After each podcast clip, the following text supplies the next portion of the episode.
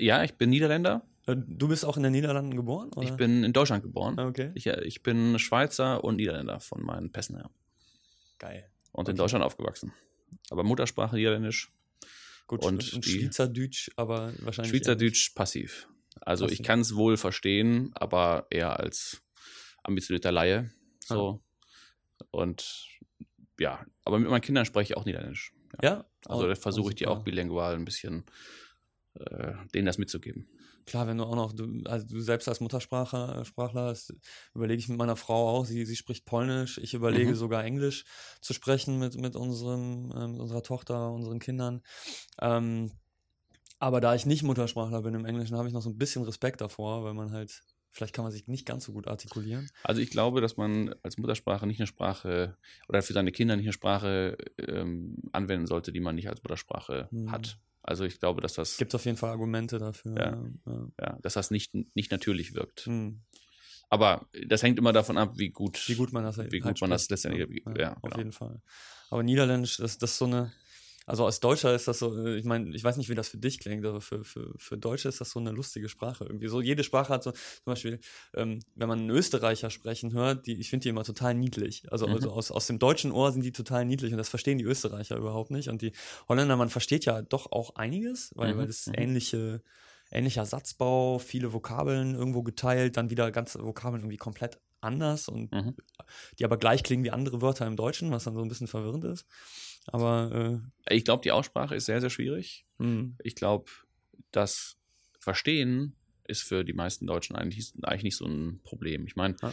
meine Frau hat auch Niederländisch gelernt, einfach dadurch, dass ich mit den Kindern gesprochen habe. Und sehr Ja. natürlich, man fängt halt mit denen, das ist ein Baum, das ist ein Haus und so weiter. Ja, hat aber sie hat innerhalb von kürzester Zeit, hat sie im Prinzip mitsprechen, nicht mitsprechen, aber mithören können. Ja. Und das ist dann genauso wie es bei mir früher zu Hause war, ist also ein Kauderwelsch. Ja. Ne? Der eine Ja. spricht halt dann Da werden auch Niederländisch. und Wörter dann, ergänzt und so weiter, ne? Genau. Satz, ja. ja, also, aber es ist eher so, dass man im Satz fließend den Wechsel Okay. macht, äh, Niederländisch und dann fließend wechselt auf äh, Deutsch, je, je nachdem, mit wem man spricht. Und Ja. ja. Aber so bin ich auch aufgewachsen. Also es Mhm. ist, äh, auch ich kann auch in einem Satz einfach mittendrin wechseln, andere Ja. Sprache und so Ja. weiter. Aber was mir aufgefallen ist, ist, die, die Niederländer sind so ein unglaublich, unglaublich nettes und unglaublich freundliches Volk. Also zumindest irgendwie Ausländern gegenüber. Das ist zumindest Mhm. mein Eindruck gewesen. Vielleicht auch nur da, wo man, wo man dann als Ausländer sich bewegt, als Deutscher sich bewegt. Und äh, ich habe mich so ein bisschen gefragt, ob dieser, dieser Spirit, ich glaube, die, die Niederländer sind, sind, darf man sagen, die sind generell eher optimistisch und eher, eher positiv eingestellt und ob das irgendwie deinen Style des Business irgendwie informiert hat oder vielleicht auch die Art, auch mit der ähm, ähm, mit dem Pirate Summit sich nicht ganz so ernst zu nehmen, vielleicht stellenweise, obwohl er das vielleicht tut, ich weiß es gar nicht. ähm, ob, ob das, ob deine niederländische Seite das, das mitgeprägt hat? Also ich glaube, dass die Niederländer, also ein sehr offenes Volk, zumindest so von der Grundidee her, da natürlich jetzt politisch und so, das ändert sich auch, auch immer wieder so ein bisschen, sehen aber so von der, überall. Ja, genau. Von dem Grundcharakter her glaube ich das schon. Und sie sind schon auch ein sehr unternehmerfreundliches oder unternehmerisches Volk. Hm. Ob das mich jetzt mitgeprägt hat, keine Ahnung. Also ich bin sicherlich etwas informeller, glaube ich, als der eine oder andere Deutsche. Also ein bisschen Hm. weniger, vielleicht will man das auch steif Hm. bezeichnen, keine Ahnung. Hm. Aber ja, weiß ich nicht. Also das mit Pirate Summit jetzt, weil du, weil du es konkret gefragt hattest, ich glaube, Pirate Summit ist jetzt nicht was, äh, das war nie als Geschäft oder als Business ausgelegt, das war nie, wir wollten uns nie wichtig nehmen, wir wollten immer eine Veranstaltung machen, wo wir selber gerne hingehen. Hm. Und das ist, glaube ich, eine ganz gute Grundvoraussetzung, dass man da nicht, äh, dass man einen anderen, eine andere Motivation hat, als damit Geld verdienen zu wollen Ja. dann geht man vielleicht auch damit etwas entspannter um und weniger, weniger verkrampft. Und das, Bestimmt. da, aber so ist auch, so gehe ich vielleicht auch generell durchs Leben. Also das Hm. müsstest du äh, andere Fragen, so ist schwierig, sich mal selber einzuschätzen, aber ne, also ich bin da, Ja. ich versuche da wenig irgendwie ähm, so sinnlosen Druck aufzubauen. Hm. Okay. Ja, wir wollen erstmal wissen, wer du bist. Also hiermit äh, begrüße ich dich herzlich äh, und auch die Herrschaften an den Geräten zu Formfreude. Formfreude. Bei mir zu Gast ist Manuel Kuhlmann, ähm, seines Zeichens Eventer im Pirate Summit, haben schon alle was von gehört. Ähm, Business Angel, ehemals Talentsucher, extraordinär mhm. und äh, hoch äh, ähm, dekoriert. Und äh, ja, ich freue mich wahnsinnig, dass du hier bist. Herzlich willkommen. Dank dir, dank dir. Ähm, Freut mich auch. Ja, ich fange mal damit an, äh, quasi äh, dar darüber so ein bisschen äh, mich, zu, äh, mich zu fragen, wie, wie deine Laufbahn dazu geführt hat, dass du das was machst, was du heute machst. Also wollen wir erstmal so ein bisschen äh, wissen, äh, wo kommst du eigentlich her? Also wie, wie bist du überhaupt da reingerutscht in, in deine heutigen Themen? Wie bin ich reingerutscht? Also ich komme nicht aus einer Unternehmerfamilie, mhm. sondern einfach aus einer ganz normalen, obwohl das stimmt nicht ganz. Also ähm, ja, vielleicht hole ich nochmal aus, äh, ne? also ich bin Holländer und Schweizer, Eltern haben sich dann so in der Mitte, in der Mitte getroffen, ich bin aufgewachsen im Ruhrpott, hm. äh, also äh, Witten, Bochum, Dortmund, so die mhm. Ecke. Ich bin Waldorfschüler, äh, mhm. ich glaube, das war äh, schon durchaus, durchaus prägend für mich im Sinne von äh, nicht das machen, was andere wollen, sondern das machen, was man selber will, also sehr freiheitsliebend, freiheitssuchend. Und ich wollte eigentlich immer mein eigenes Ding machen. So, das war schon immer klar. Oder seit ich irgendwie halt denken kann. Ja. Und habe dann aber mich entschieden nach der Schule, ich bin an Reisen gewesen, ein ganzes Jahr, Südamerika, Nordamerika und so weiter, um einfach so ein bisschen die Welt zu erkunden und einfach zu verstehen, was ich denn eigentlich möchte. Dann habe ich in Mannheim angefangen, habe mir ganz viele Unis angeschaut, habe an der Uni Mannheim angefangen, habe mich dann für BWL tatsächlich entschieden, weil ich äh, das Gefühl hatte, okay, wenn ich was eigenes machen will, muss ich irgendwie Unternehmertum lernen, unternehmerisch lernen. Mhm. In Mannheim habe ich sehr, sehr viel gelernt, aber ich glaube nicht so viel Unternehmertum, zumindest nicht halt in der Uni. also das äh, da, sicherlich ein spannendes Thema, ob Unis überhaupt noch zeitgemäß sind und so, vor allem für Unternehmer überhaupt. Ja. Ich habe dann aber schon im Studium meine erste ja, das war so eine Webdesign-Agentur im Prinzip, das, was jeder mal gemacht hat, würde ich ja. mal so sagen. Ne? Also so äh, gemacht, äh, Webseiten gemacht, auch durchaus für große, große Unternehmen, große Konzerne. Und dann aber nie so genau gewusst, was ich letztendlich machen will. Bin dann in die Managementberatung gegangen, weil ich dachte, ja, dann lerne ich jetzt nochmal so, wie man so richtig das macht ge gemerkt, die kochen auch nur mit Wasser. Hm. Das war auch immer zeitlich begrenzt. Ich habe gesagt, zwei, maximal drei Jahre gehe ich dahin, einfach nochmal, um so ein Grundstück an praktischer, praktischer Lernerfahrung mitzunehmen. Ich glaube, das war auch durchaus, durchaus spannend, dass ich das gemacht habe. Also, also für mich und ich habe durchaus auch, auch viel gelernt, aber wie gesagt, äh, die kochen wirklich auch nur mit Wasser. Mhm. Und äh, habe mich dann in die Selbstständigkeit begeben, dann, bin dann von der verbotenen Stadt von Düsseldorf rübergezogen hier nach äh, Köln. Ganz einfach, weil das für mich die besseren, die besseren Grundbedingungen waren. Äh, mehr Unis, größte Gründerszene und so weiter. Das war 2008. Okay. Also ja. gerade noch so vor dem Crash und bin das dann, das, das Thema Personalmangel war dann ein ganz großes Thema. Ich war äh, bei, bei Kienbaum, die auch eine, auch einen so großen Headhunting-Bereich haben. Ich war aber in der, in der Managementberatung, habe so Change Management und so weiter, IT-Themen gemacht. Und das war ein Riesenhype und ja, und äh, alle haben jetzt hier Personalmangel, wollte dann äh, ein technologisches äh, Modell aufbauen, um die Headhunting-Szene im Prinzip zu digitalisieren und das, äh, die halt überflüssig zu machen. Und das ist dann 2009, äh, war kein Personalmangel mehr, sondern genau das Gegenteil. Und das äh, haben wir aber vier Jahre durchgehalten oder fünf letztendlich. Und sind dann aber quasi eine Servicegesellschaft geworden. Ne? Haben dann auch so Personalberatung halt gemacht, haben, waren halt profitabel, haben uns über Wasser gehalten. Aber letztendlich war es nicht mehr das skalierbare Tech-Geschäft, was ich halt machen wollte. Okay. Und dann habe ich die Firma verkauft und äh, habe halt andere Sachen gemacht. Parallel, parallel kam auch noch Pirate Summit, können wir vielleicht gleich nochmal gleich mal drüber sprechen. Mhm. Habe so ein bisschen Business Angel Stuff angefangen. Also ein bisschen investiert hier und da und habe auch äh, tatsächlich äh, mein Geld verdient für Großunternehmen, denen so ein bisschen Startup-Kultur äh, näher zu bringen, agile Prozesse, Startup-DNA und äh, Innovationsthemen. Genau, da habe ich und da mache ich auch heute noch immer, immer wieder was. Ja. ja. Also im Prinzip hast du dich von so einem Thema von einem Thema kommt man ins nächste und man, man, man mhm. guckt immer so ein bisschen, aber du bist, scheint mir auf jeden Fall schon sehr, sehr bewusst damit umgegangen. So allein der, der Wechsel von Düsseldorf nach Köln, um zu gucken, dass man sich, mhm. ähm, dass man, dass du dir damals schon bewusst warst, so in welches Nest ich mich setze, so in Anführungsstrichen. Die, die lokale Nähe wird im Digitalen immer so oder oft so ein bisschen unterschätzt, aber es ist ja doch letzten Endes, mit wem man sich mal eben auch zufällig trifft, mit, mit wem man sich schneller mal zusammensetzen kann. Also die, die das eigene Umfeld macht, macht eine ganze Menge Menge aus, ähm, glaube ich, äh, auch im Digitalen, weil wir nun mal analoge Menschen sind. Ne? Mhm. Und ähm, da, da hast du dich hier reingesetzt und äh, hat ja gut funktioniert.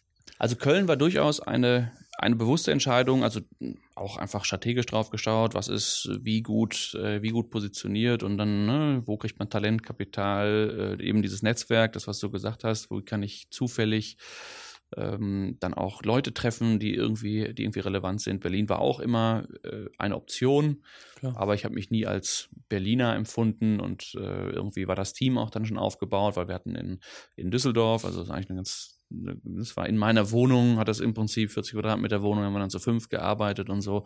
Das war schon sehr, sehr muckelig, also so wie man sich das auch dann vorstellt, Startup-mäßig.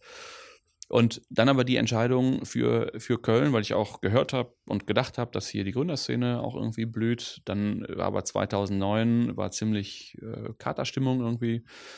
Ja. Und eigentlich war gar nicht so viel los, zumindest nicht das, was ich mir davon versprochen habe. Und dann habe ich, dann habe ich schon 2009 habe ich angefangen, auch so like, das Like Mind zu organisieren und so einfach die Szene so ein Stück weit zusammenzubringen, äh, weil ich ja einfach das Gefühl hatte, äh, dass äh, wenn man Sachen zusammen macht, dass halt man halt mehr mehr erreichen kann. Da gab es noch kein Clusterhaus und so weiter. Da gab es ja. dann irgendwann das Beta-Haus. Ja. Das war auch, äh, das war auch echt, echt cool, dass man da einen, da einen Punkt hatte, wo man sich halt treffen, treffen konnte. Aber Wenn man ein Modell gesehen hat, wie, wie sowas genau, funktionieren genau, kann. Genau. Meine, wie sowas. Es hat ja dann hier in Köln auf jeden Fall eine ganze Menge passiert im, ja. im Anschluss, obwohl das Beta-Haus nicht so richtig Fuß fassen konnte. Aber wahrscheinlich ohne Beta-Haus kein Startplatz, kein Solution Space, ja. kein, kein Klassehaus irgendwo. Oder und zumindest diese, diese Kultur. Also zumindest, zumindest habe ich das so wahrgenommen, dass dann nochmal so eine neue, also ne, Gründerszene gab es ja vorher in, äh, vorher in Köln auch schon. Dann gab es aber nochmal so einen neuen Schwung.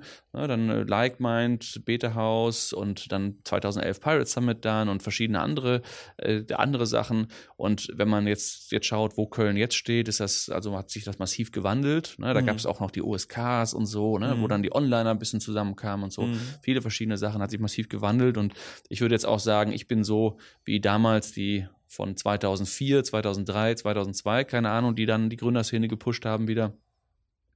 Und äh, jetzt ist den, jetzt ist eine neue Generation, die auch wieder neue, neue Formate und neue Konzepte äh, bringt. Und das ist eigentlich schön zu sehen, dass man immer auf das, was vorher da war, ein Stück weit aufbaut, aber dann auch eine neue, so ein neuer Wind irgendwie halt irgendwie ja. halt reinkommt. Ja. Das äh, zwei Dinge. Einmal hast du gesagt, so 2008, Ende 2008 und dann Anfang 2009 war so ein bisschen Katerstimmung und das, das ist mhm. ganz interessant. Du hast da Talential gegründet und also mhm. wir haben Widget auch 2008, Ende 2008 gegründet und ehrlich gesagt am Anfang uns gefragt, ob das, also da das neu war, hat man sich so ein bisschen gefragt, ob das eigentlich der Normalzustand wäre, weil die, diese, diese Krise ja auch zu einem größten, zu einem großen Teil, zumindest in der, in der Wirtschaft, in der wir uns damals bewegt haben, ja psychologisch war, weil alle so ein bisschen die Füße stillgehalten haben und, und gerade als Agentur war es damals auf jeden Fall äh, nicht so einfach, weil, weil Budgets so immer schön, schön eng gehalten wurden. Und dann, ich glaube, so Ende 2009 hat irgendwann die Bild-Zeitung geschrieben, die Krise ist vorbei auf der mhm, Titelseite. Das weiß ich gar nicht Und in der Woche haben wir fünf neue Aufträge bekommen. Ja. ja so, nur mal so viel zum, zum Einfluss der Bild-Zeitung mhm, auf die mhm. Psyche der Deutschen, ne? also die, die immer noch erfolgreichste Zeitung. Äh, ja ähm, durchaus als Unterhaltungsmagazin zu verstehen, aber äh, so funktioniert das nicht. Psychologisch funktioniert das, äh, wer, wer, den, wer, den meist, wer, die, wer am lautesten ruft, der hat am meisten zu sagen irgendwo, zumindest in der, in der Presse scheinbar. Und das, das hat mir nochmal so ein bisschen die Macht vor Augen geführt. Mhm. Die Macht auch der Psychologie, weil wirtschaftlich hat sich zwischen Ende 2008 und Ende 2009 in der, im Mittelstand und so weiter nicht viel getan. Ja, also ich meine, in der Banken- und in der fin, mhm. äh, Fintech-Szene oder damals noch nicht Fintech, aber in der ja, Finanzszene ja. auf jeden Fall eine Menge. Aber so in dem Mittelstand nicht wirklich.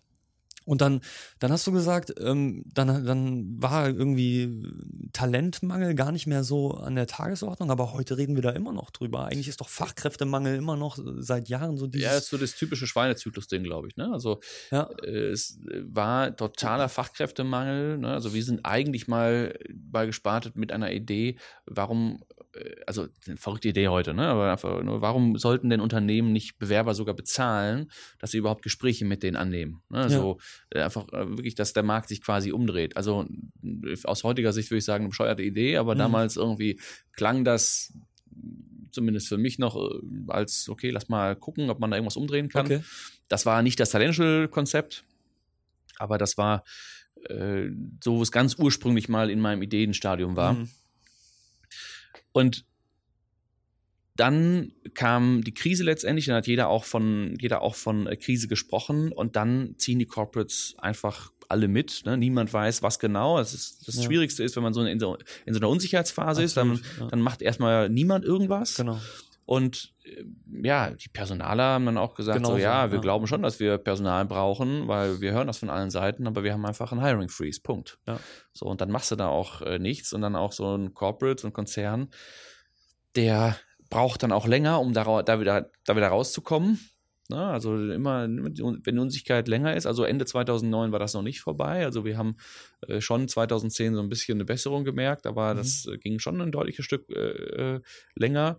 Wir haben schon auch den einen oder anderen smarten Ansatz gehabt, um, um trotzdem Kunden zu gewinnen. Wir haben Kunden auch, auch, auch finanzieren, waren auch, waren auch profitabel.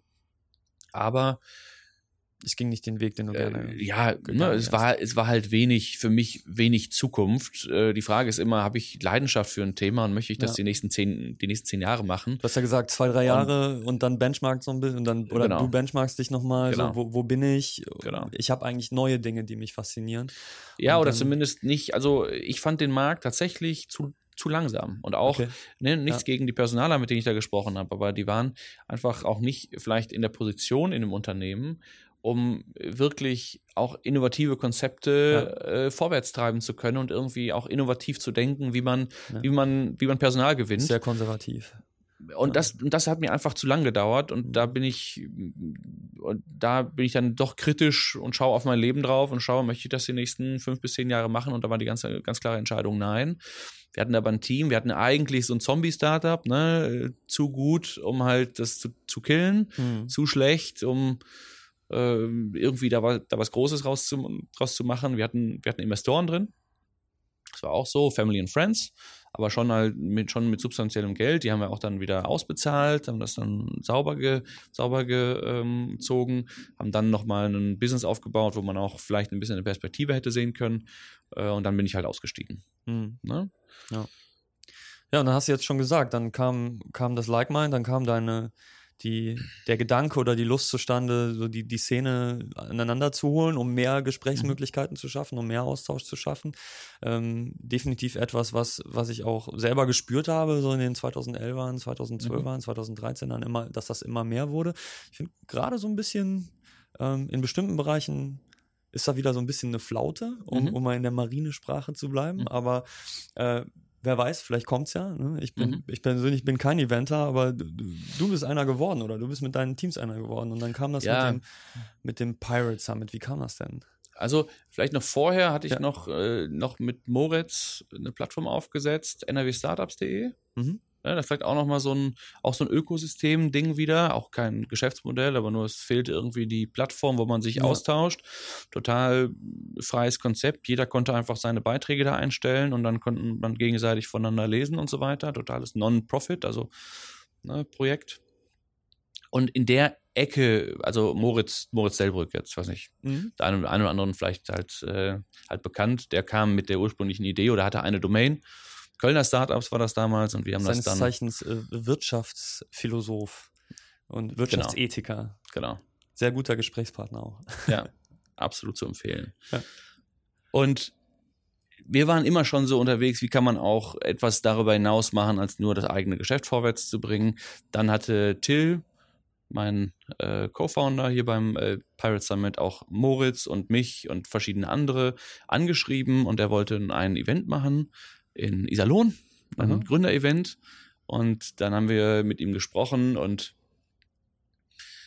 haben ihm im Prinzip gesagt, ja, eine tolle Idee, weil wir auch gesagt haben, ja, wir müssen da die Szene zusammenbringen und müssen auch Gründer hier nach äh, äh hierhin holen, aber bitte nicht in Iserlohn, wir helfen dir, wenn du es in, wenn in Köln machst. Ja.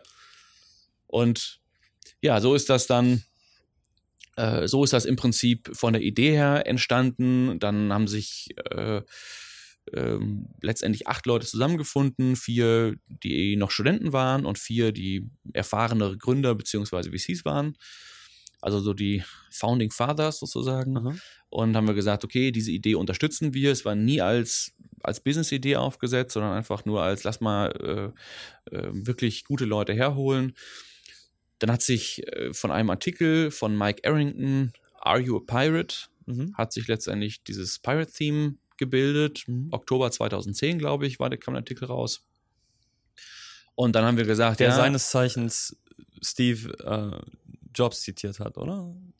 War, war, nee, nee, nee, nee, nee, äh, er hat einfach nur einen Artikel darüber geschrieben, zu, äh, letztendlich gesagt, okay, wenn du nicht ähm, mal Unternehmer warst, dann bist du eigentlich nicht ein, ein echter Pirat und du ja. weißt nicht, was es bedeutet, unter, ähm, Unternehmer zu sein und diese Achterbahnfahrt, die man ja. als Unternehmer, diese okay. ständigen Nackenschläge und dann die mhm. heiß und so, dieses, ne, dieser Kick, der dann kommt und dann wieder der nächste Nackenschlag und so weiter. Okay. Das halt, das halt mitzuerleben und wenn du nur Berater bist oder VC bist oder irgendwas mhm. bist, dann bist oder du. Oder Journalist. Oder, oder Journalist, dann bist du eben, eben nicht im, nicht ja. im, nicht im Club, ja. ne? nicht im Piratenclub, sondern okay. da bist du halt einer, der die nur halt, ne, der die anfeuert vielleicht. Ja. Und äh, das hat uns einfach da aus der Seele damals gesprochen. Äh, ne? Und dann gab es diese ganze Copycat-Nummer, die damals war. Und dann mhm. haben wir da im Pirate Summit äh, ehrenamtlich tatsächlich äh, durchaus mit viel Zeit ähm, äh, aufgebaut, wo vor allem die vier Studenten eben am meisten Zeit rein, reingesteckt haben. Die hatten alle überhaupt gar keine Event-Erfahrung. Also das mhm. Lightband kann man ja nicht als Event bezeichnen, ne, sondern einfach, einfach äh, ähm, gesagt, okay, wir machen das jetzt hier, jeder lädt jetzt seine fünf äh, besten Kumpel sozusagen ein aus der, aus der Gründerszene und sagt, äh, nicht, äh, nicht seine besten fünf Kumpel, jeder lädt seine Kontakte ein und die sollen die besten fünf Leute mitbringen. Okay. Im Prinzip. Also Closed Door, wir wollten nur coole Leute da haben, ja. also so den, ähm, die Arschlochquote niedrig halten im Prinzip, ne? Und äh, letztendlich sind 220 Leute zusammengekommen. Keine Ahnung, äh, wie das wirklich zustande gekommen ist. Wir haben uns halt, äh, oder ne, vor allem dann auch die, die, die operativ das meiste gemacht haben, das waren die, die vier Studenten eben die haben da wirklich äh, einfach auch gehasselt und Gas gegeben. Mhm. Und wir haben uns dann für das Odonien entschieden mhm. und haben gesagt, wir machen das vor der Demexco und machen da einfach ein cooles Event. Parallel hat die Advance-Konferenz auch dann stattgefunden, was für uns auch durchaus, durchaus positiv war, weil wir dann auch einen Speaker, Speaker-Tausch hatten.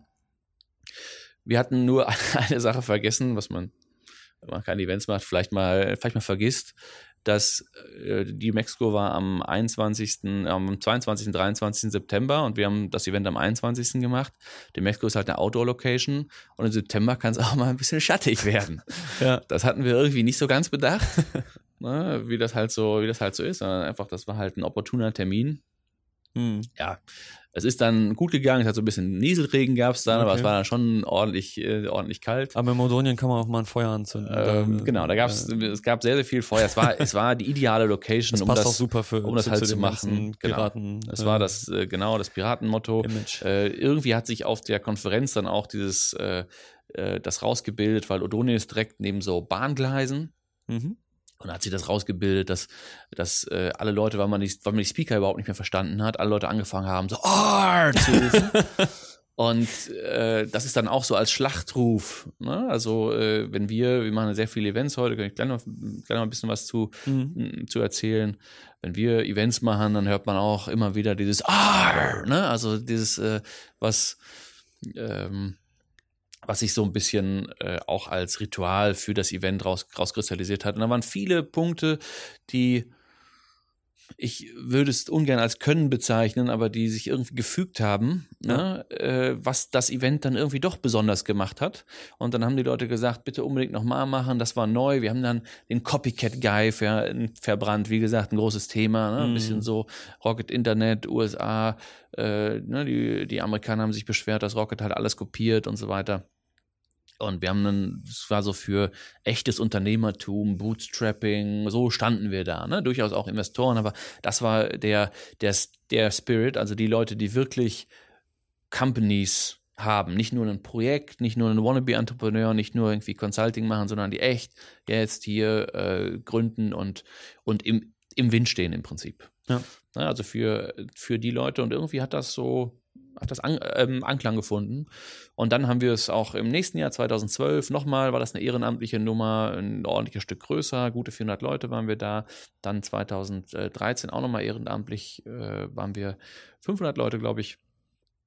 Und äh, da war aber auch klar, mit der ehrenamtlichen Nummer kommt man halt nicht weiter, weil ja. wenn die Leute halt nicht bezahlt werden dafür, was sie halt tun, so viel, so viel Zeit reinstecken, es gibt halt andere, andere Prioritäten und dann müssen sie plötzlich, äh, plötzlich priorisieren. Das ist halt kein nachhaltiges Modell, wenn Leute so viel, so viel Aufwand da reinstecken. Ja, ne? ja. Und dann haben wir entschieden, okay, reißen wir 2013, also machen wir jetzt eine Riesenparty und äh, ne, äh, reißen die Hütte ab sozusagen und machen das dann aber auch das letzte Mal. Oder machen wir daraus irgendwie was, äh, was halt nachhaltig ist und dass Leute, die dafür arbeiten, auch einfach ein Gehalt bekommen. So mhm. wie wir das als Unternehmer ja auch eigentlich äh, ne, vorleben wollen. Klar. Und dann haben wir uns geeinigt, also haben wir geschaut, wer halt, wer halt letztendlich da Interesse drin hat und da äh, äh, mitzieht und das auch aktiv gestalten will. Und Till und ich sind die, letztendlich die, diejenigen gewesen, die dann übrig geblieben sind und die dann gesagt haben, ja. Ähm, und dann haben wir eine sehr, ich glaube, gute Vereinbarung auch mit den, mit den anderen sechs Founding Fathers gefunden. Und haben dann tatsächlich zu zweit einfach weitergemacht. Mhm. Und dann haben wir auch direkt gesagt, okay, wenn wir das jetzt größer machen wollen, können wir nicht nur ein Event im Jahr machen, sondern müssen halt, müssen halt auch mehrere Events im Jahr machen, haben dann diese Exec-Reihe ins Leben gerufen. Exec im Prinzip. Pirate Summit ist so unser Early Stage, wo wir echt die Unternehmer zusammenbringen äh, wollen, die einen Prototypen vielleicht haben, aber noch nicht die große, noch nicht die große Funding-Runde oder die auch vielleicht nie Funding haben wollen und Investoren. So, das war so der, so der Kernpunkt und das ist bis heute im Prinzip noch. Heute können auch Corporates mit halt rein. Aber Exec war dann wirklich das ein bisschen mehr Later Stage, äh, Startups, die auf jeden Fall Seed haben, vielleicht aber auch Series A oder sogar noch weiter. Und äh, dann Corporates, ne, wo es auch echt ganz konkret darum geht, okay, ich habe ein Produkt, ich habe einen Markt, ich habe äh, ne, äh, tatsächlich ein Business, wie können wir Partnerschaften machen mit mhm. äh, Corporate zum Beispiel und halt Investoren. Und äh, die, das haben wir dann ausprobiert, dann, dann ist Ramin dazugekommen, dann haben wir das Team langsam aufgebaut und äh, ja, dieses Jahr machen wir, ich glaube, so gut 100 Events so äh, weltweit. Mittlerweile gibt es auch ja. äh, Pirate Summit Global. Pirate Summit Global, genau. Mhm. Wo wir wirklich, äh, ne, waren wir jetzt gerade in Tokio, Teheran, wir haben es ein bisschen eingeschränkt. Letztes Jahr waren wir auch dort komplett im Middle East, also Aserbaidschan und Gaza mhm. und Kairo und ne, überall, ne, Beirut und so. Diesmal haben wir es ein bisschen eingeschränkt. Wir machen so ein paar Highlight-Events und äh, machen dann sehr, sehr stark Europa. Ne? Mhm. Und äh, sind jetzt, ich glaube, 15 Leute gerade also ist ja schon auch äh, substanziell äh, sind wir gewachsen. Die Leute werden auch alle bezahlt. Ja, also äh, tatsächlich ist es jetzt auch was, wo man sagen kann, da ist, das ist ein, das ist ein Unternehmen, ist jetzt vielleicht nicht der, der Tech-Case, wo man sagt, okay, das hat so, hat so eine Skalierung und äh, man kann da jetzt einen tollen Exit machen und so weiter. Aber so sind wir auch nicht getrieben. Wir, es macht immer noch Spaß, was wir, machen, äh, was wir machen. Ja. Äh, da, dazu haben wir uns auch entschieden und äh, ne, wir wollen, wir glauben, dass das halt, was wir machen, richtig ist und sinnvoll ist und es gibt uns gibt uns Sinn. Ne? Also wir wissen, was wir tun und wofür wir es tun. Und deswegen machen wir es letztendlich gerne. Was würdest genau. du denn sagen, was ihr, was macht denn den Pirate Summit inhaltlich oder auf dem Event selber anders als, also ich meine, nicht nur das, nicht nur das Setting, sondern was macht ihr denn äh, vor Ort irgendwie anders, was diese, äh, mhm. was diese Events besonders also macht? Ich, ich glaube immer noch, das, was uns auszeichnet und sicherlich abhebt von anderen, vor allem auch großen, großen Tech-Events, ist eigentlich, dass wir, wir kuratieren, wer auf das Event kommt. Also es gibt halt tatsächlich einen Selektionsprozess und da mhm. sind wir auch sehr, sehr strikt. Also wenig Ausnahmen, bis eigentlich keine.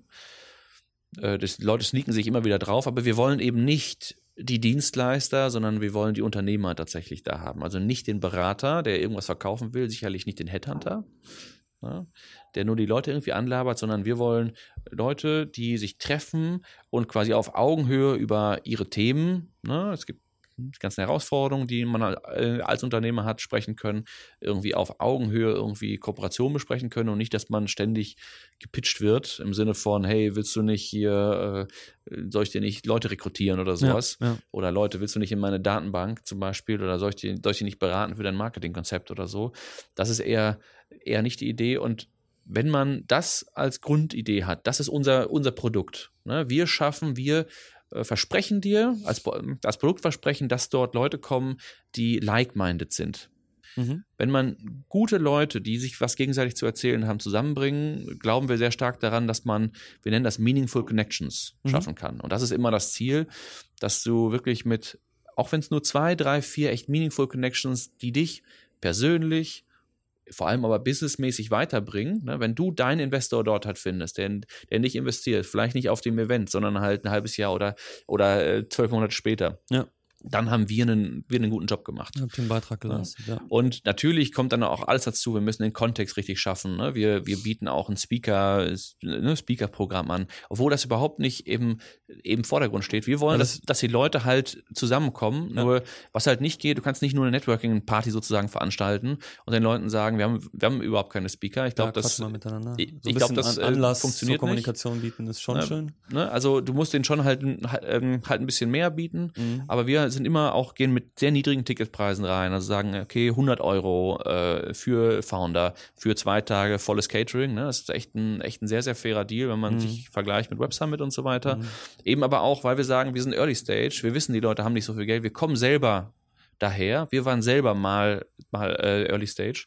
Ja. Ähm, und und das ist unsere Zielgruppe und der bleiben wir auch treu. Ne? Also so. Ja. Und äh, wir machen Events, wo wir selber gerne hingehen würden. Und das wären Events. Ne? Wir wollen eben nicht belabert werden von irgendwelchen Beratern. Und äh, wir wollen nicht elendig viel halt, äh, halt dafür zahlen. Wir wollen halt coole Leute treffen. Mhm. Und die, äh, die, die Quote, spannende Leute zu treffen, die echt das jetzt machen. Nicht nur die Rockstars, die vor zehn Jahren mal ein Startup und halt einen Exit gemacht haben und seitdem irgendwie, keine Ahnung, was halt machen, sondern die Leute, die genau heute auch ähnliche Themen bewegen bewegen, die mich, die ich jetzt ähm, halt auch habe, die Leute wollen wir äh, da halt zusammenbringen. Und das glaube ich, funktioniert ganz gut und das äh, natürlich noch mit diesem Piratenthema und so ein bisschen unkonventionell. Wir haben halt ein paar House Rules, äh, die vor allem auch, wenn wir mit Corporates sind, wo die kurz mal geschockt sind, ne? also nur Vornamen basiert.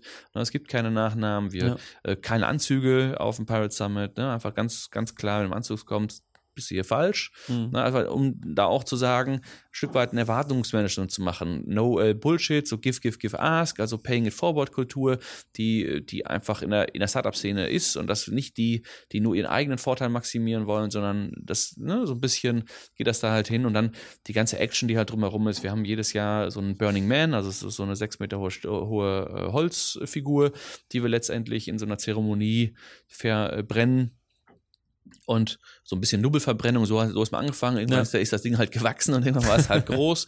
Na, deswegen sagen auch Leute so, sind Burning Man of äh, Europe. Sicherlich äh, ist das nicht, ist das nicht vergleichbar mit dem, mit dem Burning Man, aber äh, so ein bisschen, so ein bisschen Spirit haben wir vielleicht. Ne? Okay. Ein paar Prozent vielleicht mhm. von dem, von dem Spirit. Finde ich super, die, das, das Thema House Rules. Das, das gibt es nicht oft dass, dass vor allen Dingen äh, Konferenzen oder Messen oder sowas so etwas explizit haben.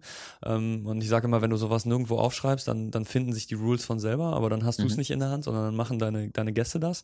Wenn du dann gut da drin bist, deine Gäste zu kuratieren, dann passiert vielleicht nichts mhm. Blödes, aber kann auch sein, dass irgendeine kleine Gruppe das dann irgendwie skewt und dann mhm. hast du auf einmal halt blödes Verhalten, was du gar nicht wolltest. Deswegen finde ich sowas explizit zu machen sau cool. Also wir haben die immer implizit gehabt. Also wirklich seit dem ersten Event mhm. haben wir die, die haben sich kaum geändert. Mhm. Wir haben sie aber nie wirklich so explizit gemacht und das, äh, das haben aber wir halt gelernt. Sie kommuniziert. Irgendwo, wir haben sie du, kommuniziert. Du kannst ja darüber sprechen. Ne? Genau, ja. aber jetzt haben wir sie sogar plakativ. Sogar, ja, okay. ne? Einfach mhm. plakativ. Und ja, die House. Rules sind aber auch nicht total besonders, sondern es ist einfach gesunder Menschenverstand, finde ich. Also so. Ja. Ne?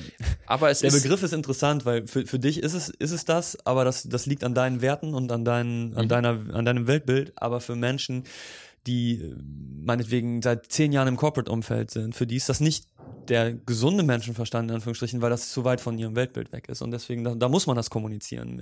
Jeder Mensch hat seinen eigenen gesunden Menschenverstand und die können gravierend voneinander abweichen. Ja, äh, das finde ich, finde ich immer gut, sowas zu kommunizieren. Das ist eine schöne Sache, wenn man, wenn man über, über eine Veranstaltung als Produkt nachdenkt, wenn man, wenn man wiss, wissen will, dass dieses Produkt, äh, wir haben über Global gesprochen, äh, da, da ist nicht das Kernteam wirklich bei jedem neuen Event dabei, sondern wird das jemand vor Ort machen und der muss, wie, wie kann ich garantieren, dass das trotzdem, dass dieses Gefühl mhm. hat und so weiter. Und das ist ja nicht so einfach wie ein Franchise, wo dann alles 100% definiert ist, sondern. Bei Global in der Tat haben wir immer einen aus dem Kernteam da. Bei, zumindest mal einen, Event, genau, also aber die anderen müssen es ja auch verstehen und deswegen ist es gut, ja. wenn man, wenn man sowas, wenn man sowas weitergeben kann. Ähm, du hast auch gesagt, dass, dass es eigentlich um die Connections geht und mhm. natürlich gibt es auch das, dieses, das Keynote-Programm, aber ähm, war das einer eurer Mitorganisierer, der vor kurzem, vor, vor ein paar Tagen so ein, in Medium so einen Artikel gepostet hat? Das ja, ich glaube glaub sogar gestern. Uldis, genau, Uldis, der, der äh, massiv auch äh, eben Paris Summer Global sich hat. Ja, sehr cooler, sehr cooles Qualitätsindex mhm. für, für Konferenzen, quasi auf einer Skala von 1 bis 4, wie, oder von 0 bis 4, wie viele Keynotes habe ich gesehen und wie gut finde ich das, aber 0 Keynotes ist eine gute Konferenz und 4 Keynotes ist eine schlechte Konferenz. Ähm, komme ich auch später bei den Thesen mhm. noch einmal kurz zu. Finde find ich einen sehr, sehr intelligenten Ansatz. Nicht, weil vielleicht auch jetzt auf dem Pirate Summit die Keynotes irgendwie schlecht wären, sondern, sondern weil äh, Inspiration holen ist, ist gut und man kann auch mal mit einem halben Ohr zuhören und man kann vielleicht auch identifizieren, dass ein Mensch, mit dem ich eigentlich nochmal sprechen will, aber das danach ist das, was zählt. Ne? Das die, die Gespräche in und um diese Veranstaltung ist das, was den Leuten am Ende am meisten bringt. Ähm, was den Unterschied ausmacht, dazu irgendwie einen inspirierten Blogartikel zu lesen oder so oder meinetwegen ein Video zu sehen. Da, da, deswegen können Vortragsvideos auf YouTube irgendwie niemals das ersetzen, was ich, wenn ich persönlich auf so einem Event bin, äh, erleben kann, weil ich halt die Anschlusskommunikation habe und nicht einen Kommentar-Thread, der, der keine mhm. Menschen irgendwas mhm. bringt. Ne? Ähm, ich ich habe da äh, immer wieder, wenn ich wenn ich wenn ich den Pirate Summit gesehen habe und wenn ich eure Kommunikation gesehen habe, irgendwie äh, so diesen dieses alternative Gefühl sehr, sehr, finde find ich sehr cool und ziehe da gerade so ein bisschen Parallelen zu, äh, zu den, tatsächlich dem Team hinter Cards Against Humanity, kennst du bestimmt. Mhm. Ähm, diese, diese, äh, wie nennen sie es, äh, Party Game for Horrible People oder so. Und die, mhm. die machen gerade ein Event, das heißt Concert Against Humanity. Mhm. Und äh, die haben die beste Pressemitteilung, ist vielleicht auch, auch was für euch, müsst ihr euch mal anlesen. Die beste mhm. Pressemitteilung, die ich in meinem Leben gelesen habe, mhm. haben sie geschrieben. Und ist, ähm, in Pressemitteilungen steht ja immer jede Menge Scheiß und dann sind da diese ganzen Zitate drin und die Zitate sind schlimm. Ne? Mhm. Ich meine, da, da, ist immer, guck mal, wie geil wir sind und bla bla bla. Und keiner hat das ehrlich gesagt, sondern einfach nur irgendeine PR-Person hat sich das ausgedacht. Und ich, ich will ja mal ganz kurz hier ein Zitat vorlesen. Mhm. Ähm, da, und zwar vom, äh, Human, äh, vom Cards Against Humanity Events Director. Trin uh, Garitano, we heard from many fans that Concert Against Humanity provided a welcome distraction from the crushing misery of their everyday lives. Although I personally did not enjoy myself. Über die letzte Veranstaltung. ne? und, und, die nächste Person sagt, if this doesn't sell out, I'm definitely going to be fired. Please buy tickets, I'm begging you.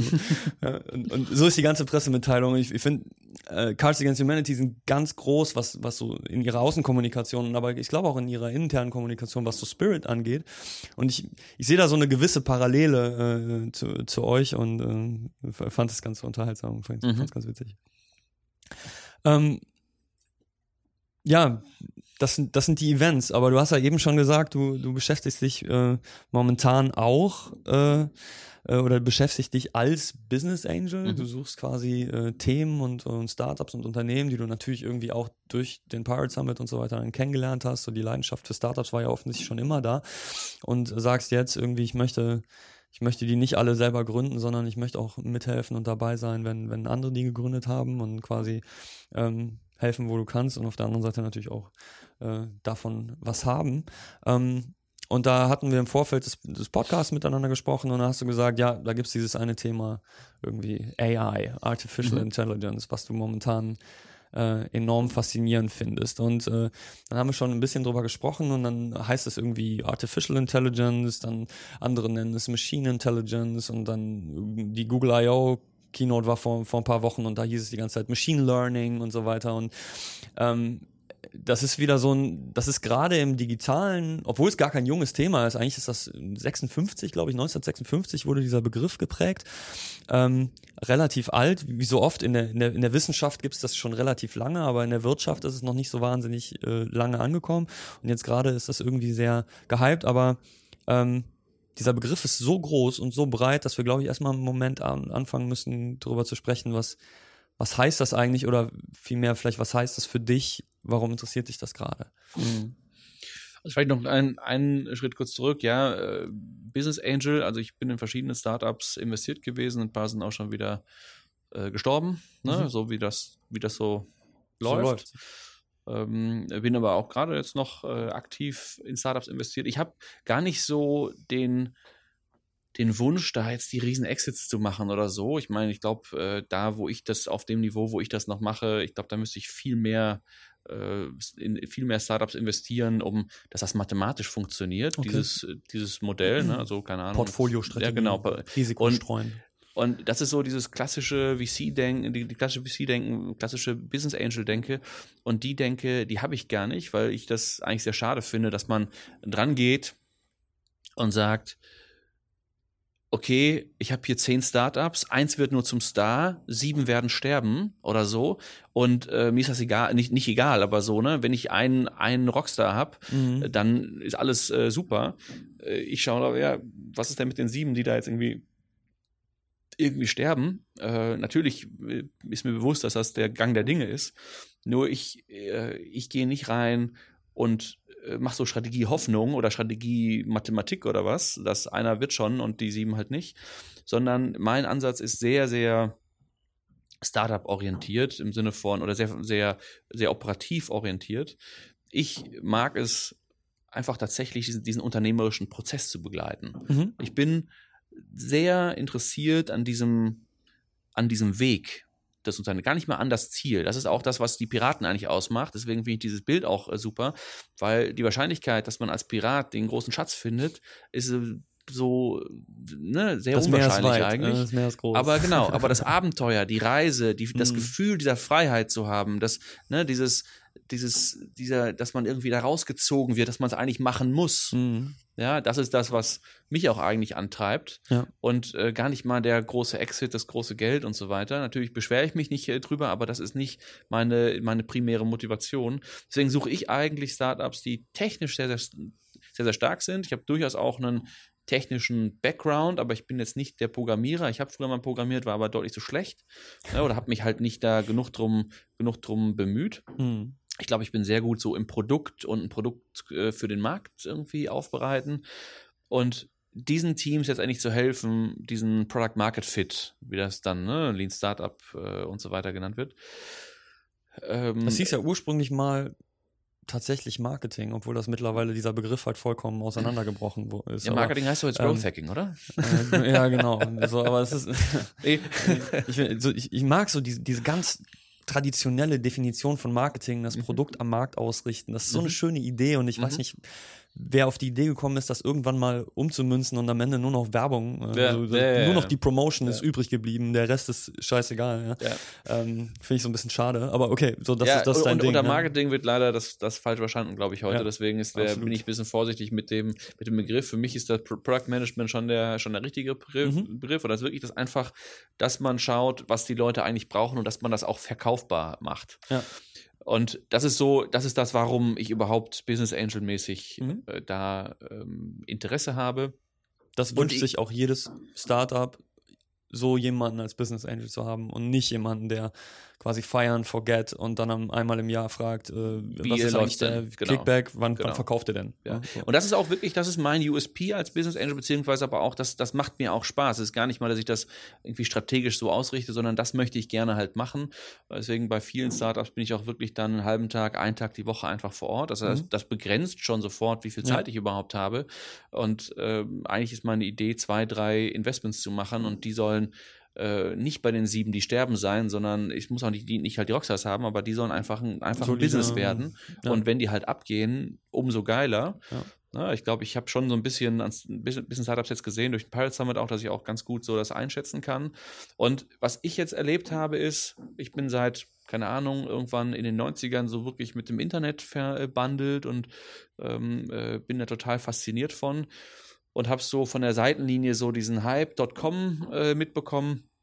Dann so äh, auch so die zweite Welle, so, keine Ahnung, Web 2.0 Welle oder so. Mhm. Dann so die Mobile-Welle, die jetzt im Prinzip so den Peak erreicht. Mhm. Und ich glaube, die nächste Welle, und jetzt kommen wir zu der, zu der Frage eigentlich, ja. ist so das Thema künstliche Intelligenz tatsächlich. Mhm. Und ich mhm. glaube, das wird so massiv uns beeinflussen mhm. und so massive Konsequenzen auch haben, dass es, dass wir A, wichtig, da unbedingt drüber, drüber sprechen müssen. Wir brauchen viel mehr Gespräch außerhalb von Silicon Valley und außerhalb von, von den ähm, Universitäten, sondern mhm. viel mehr all, ähm, allgemeine Diskussionen drüber. Und B, dass das so viel Chancen bietet, dass wenn man da früh dabei ist und das halt auch versteht, und das ist ein altes Thema, aber jetzt gerade fängt es an loszu, loszulaufen, können wir gleich ja. nochmal drüber, drüber sprechen, warum vielleicht auch, ähm, äh, dass, äh, dass ich das als, äh, als mein als meinen Bereich gesehen habe, weil also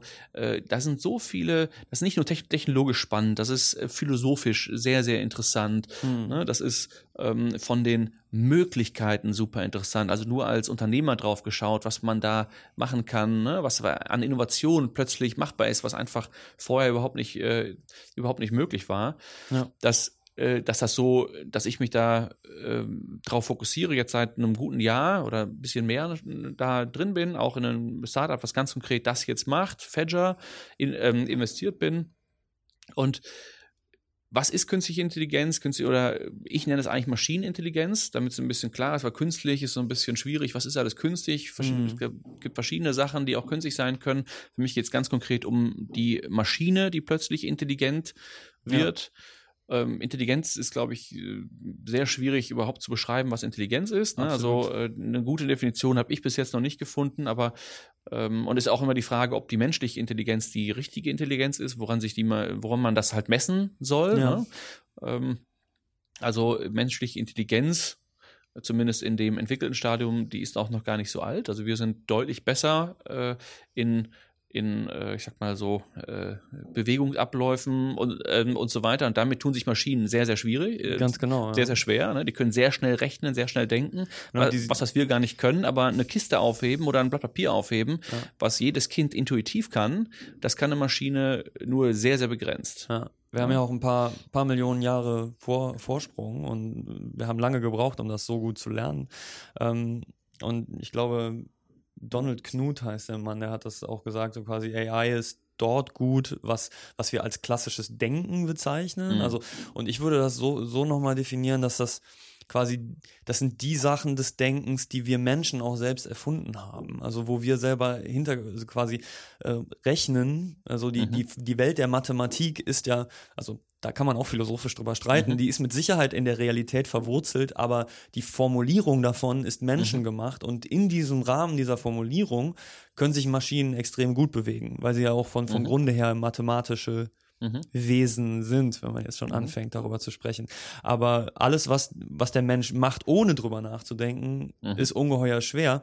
Und ich mhm. glaube, eine, eine Grund Herausforderung dabei ist eben, dass wir selber noch nicht verstehen, wie der Mensch das überhaupt genau macht. Also wenn, wenn, wir, ne, wenn man fragt, was ist künstliche Intelligenz oder man könnte es sogar, man könnte es synthetische Intelligenz nennen oder Maschinenintelligenz nennen, dann ähm, und man weiß noch nicht mal ganz genau, was Intelligenz bei Menschen eigentlich ausmacht. Und wir wissen irgendwie, es ist aus Erfahrung lernen und es Probleme lösen und es ist irgendwie äh, kreativ sein und an alle diese Elemente gehören dazu. Aber das ist ja keine wirkliche Definition. Das sind alles nur Vorstellungen, Modelle davon, wie das funktioniert. Wie genau es funktioniert, wissen wir nicht. Genau so ist und, es, ja. Aber wir wissen genau, wie Mathematik funktioniert ziemlich genau. Es gibt immer noch jede mhm. Menge Fronten, wo wir, wo wir, mhm. wo die Beweise noch offen sind, aber viel in der Mathematik verstehen wir, weil wir sie, weil wir sie definiert haben, aber die Intelligenz nicht. Und es ist wahnsinnig schwer, etwas zu bauen, was man, wo man nicht weiß, wie es funktioniert. Das kann entweder nur aus Versehen passieren oder man muss mhm. so lange warten, bis man mehr darüber weiß. Also wenn man die Natur einer Sache versteht, kann man sie rekreieren, aber wenn man sie nicht versteht, mhm. ist das schwierig.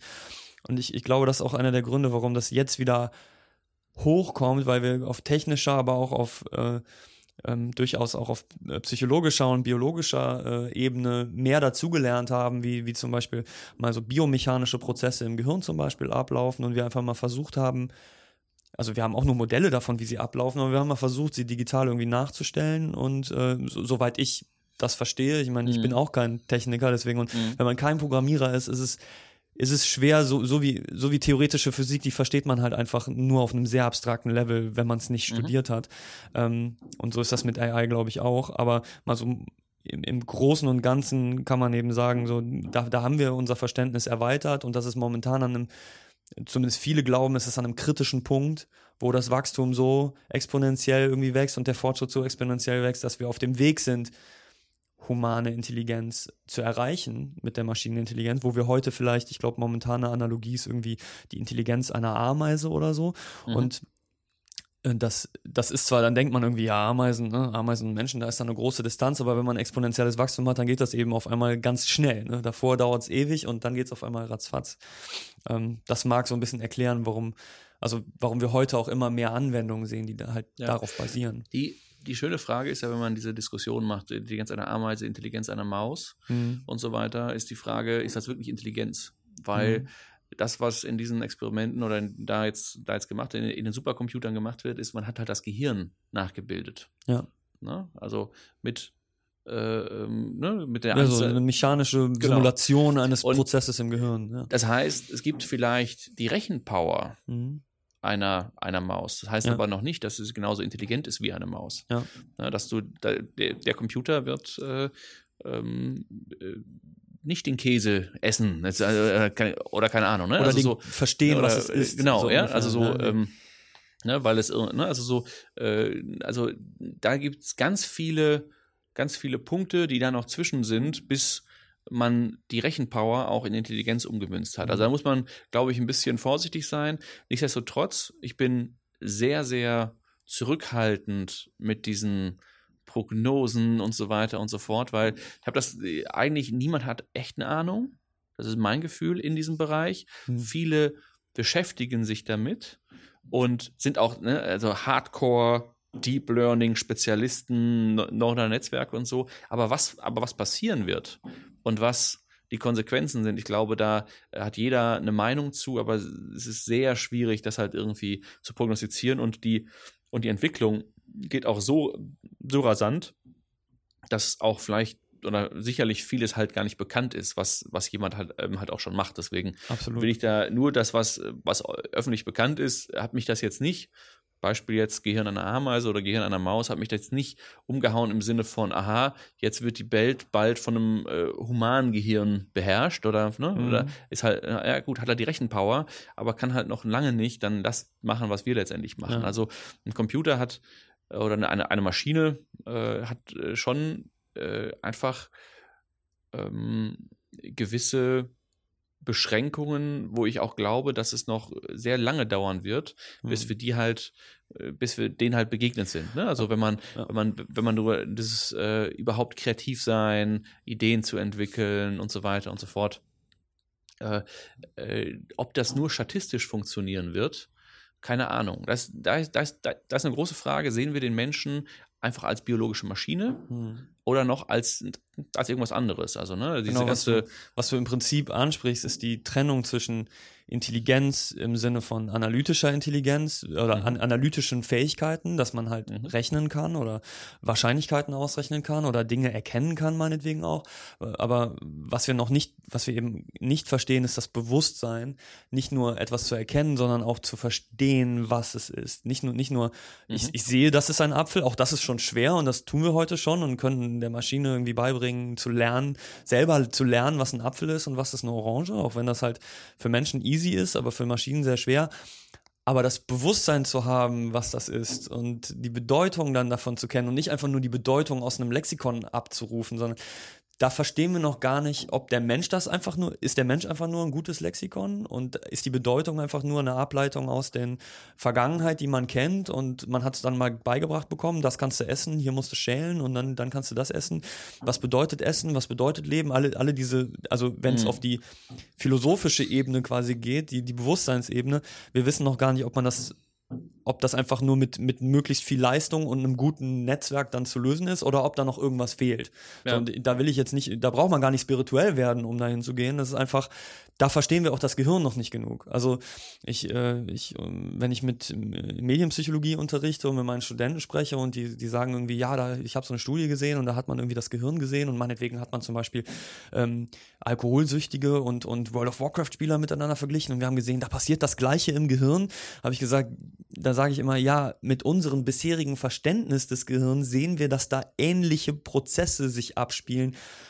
Aber nur weil der gleiche Bereich im Gehirn irgendwie aufleuchtet, heißt noch lange nicht, dass das das gleiche ist. Ne? Also das Gehirn mhm. ist nun mal das, das, das komplizierteste Objekt, was wir kennen in unserem Universum. Das, das Gehirn ist einfach komplexer als alles andere, was wir bisher gefunden haben.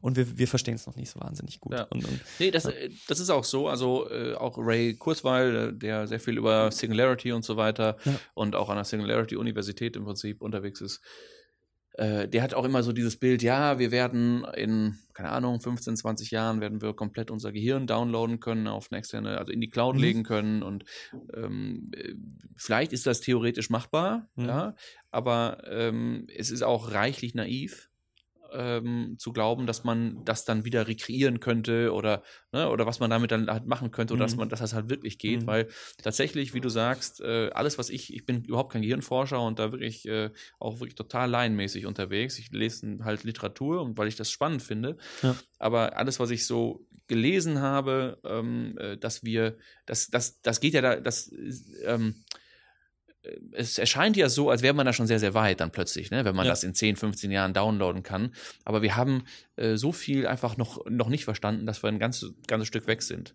Mhm. Aber ich bin auch lang genug in der Tech-Szene unterwegs, dass ich glaube, dass solche Probleme gelöst werden.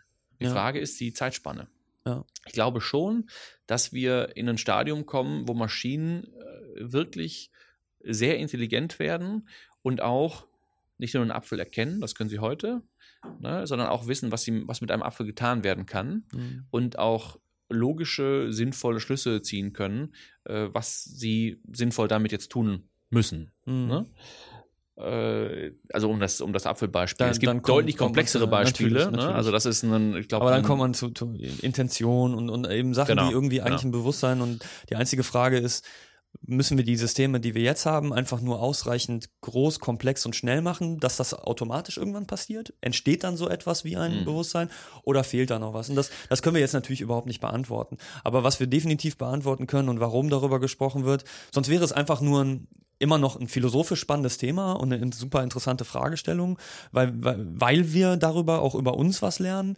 Ähm, aber als, als Angel würdest du dich nicht damit beschäftigen, wenn du nicht das Gefühl hättest, nee, da findet aber irgendwie ein Paradigmenwechsel statt in ja. gewisser Beziehung. Und der ist ja momentan zumindest in der Realität noch nicht im, noch nicht unbedingt im Erkennen, sondern vor allen Dingen im Interagieren mit der Maschine, in der Interaktion zwischen Mensch und Maschine. Da ist das, wo wir alle schon oder die meisten von uns fast täglich mit künstlicher Intelligenz interagieren und ich, ich ja. gehe mal auf die rudimentärsten, selbst, selbst eine, eine Routenplanung ist im Prinzip eine Form von sehr einfacher, spezialisierter künstlicher Intelligenz, die, die, die besser ist als, als ein Mensch, ne, weil sie, weil sie also mehr Informationen zur Verfügung hat. Alleine Google mit den, mit den äh. Suchergebnissen wird jetzt von ein, äh, einer Maschine ständig optimiert genau. und nicht mehr von, nicht mehr nur von Regeln, die Menschen letztendlich machen. Ne? Also genau, wir sind lernen, in einer Zeit, ja. wo wir von einem regelbasierten Konzepten hingehen zu, wir machen die Regeln gar nicht mehr, mhm. was kurz mal spooky wird, weil man mhm. plötzlich hat so die Blackbox, die mhm. Maschine entscheidet plötzlich was ja. und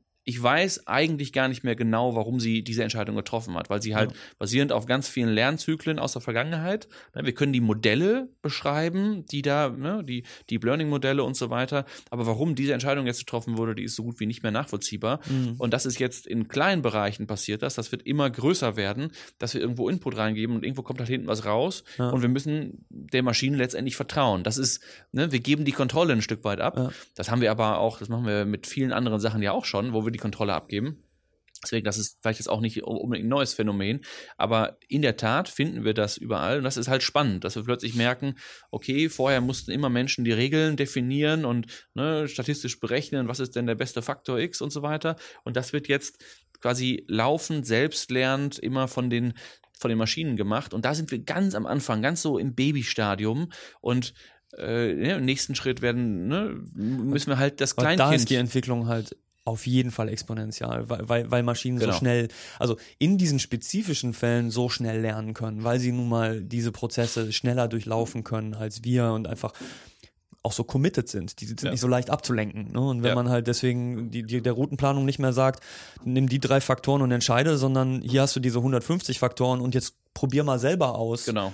Und, und nach, nach einem Jahr hat das halt, hat diese Maschine halt 183 Milliarden Mal ausprobiert, wie es läuft und hat eben Wege gefunden, die man sonst, wo man nie drüber nachgedacht hätte, dann, dann ist das eine interessante Änderung und dann ist das auch relevant für uns heute. Ne? Und, und, das ist genau, was, was letztendlich passiert und deswegen finde ich spannend. Also wir sind jetzt noch, was nennt man dann äh, Artificial Narrow Intelligence. Ne? Genau. Wir sind jetzt noch so in dem Bereich, wo man so ganz spezifische Sachen, mhm. das Schachspiel, der Routenplaner vielleicht, ja. genau, total fachidiotenmäßig, ja. äh, die können eine Sache im Prinzip gut oder ein Domänenbereich gut, mhm. aber der Schachcomputer, der kann nicht plötzlich Auto fahren oder der kann nicht kurz ähm, äh, irgendwas machen. Das sind aus meiner Sicht aktuell auch noch die spannenden Bereiche. Es gibt, äh, es gibt etliche, die so an dieser General Intelligence arbeiten, ja. also horizontal eher gesehen, auf, die halt. Das die bedeutet halt auf dem Sachen Niveau. Können theoretisch auf dem Niveau eines Menschen. Im Prinzip alle Sachen, die ein Mensch kann, äh, auch. Richtung Mensch, genau. Oder zumindest in ja. diese Richtung. Ja. ja also ich würde es schon mhm. auch sehen, auch die Maschine wird von dem Baby zum Kleinkind, zum äh, ja. Genie, zum Erwachsenen werden. Ne? Ja. Das ist so die Entwicklung, die auch da gehen wird. Also wird da, da auch mehr Fähigkeiten lernen. Mhm. Ähm, das, was, das war, das, das, wo es wirklich spannend wird, ist eben diese General Intelligence. Mhm. Nur die wird auch nicht von heute auf morgen einfach dann übersprungen oder so. Und dann wird es die Super Intelligence ist dann das, wenn die Maschine eben intelligenter ist als der Mensch oder, oder als alle Summe Menschen zusammen. Menschen, genau, ne? ja. Das ist dann auch die große, das Doom-Szenario, so wow, die große Gefahr. Singularity ist dann mhm. die, die technische Singular, so ein Singularity humanitäres so, Genau, ne, das, da können wir auch noch drüber sprechen, wenn das, wenn das irgendwie spannend ist. Aber letztendlich, ich interessiere mich gerade eigentlich eher für die Narrow Intelligence ja. und für diese ganz spezifischen Use Cases. Und da gibt es eben die Use Cases, dass, äh, dass die Google-Suche eben, äh, also ne, jeder, nicht jeder, sondern sehr viele Menschen auf der Welt nutzen das. Also wir mhm. nutzen das alles heutzutage schon. Das wäre genauso aber auch ein selbstfahrendes Auto, ne, finde ich auch total spannend. Absolut. Äh, das, wo es halt schon sehr, sehr weit ist, ist mit der ganzen Bilderkennung Anwendung. Da hat man festgestellt, dass die Maschine über dieses Deep Learning und die tiefen neuronalen Netze eben sehr gut Bilderkennung, also Pattern Recognition machen mhm. kann mhm. in einem in einem bestimmten Bereich. Und da haben wir wahnsinnige Fortschritte gesehen. Das, was Fedger ganz konkret macht, also das Startup, wo ich, wo ich investiert bin, Kölner Startup auch, sitzt auch im, im Clusterhaus, äh, die sind ganz stark im Bereich NLP.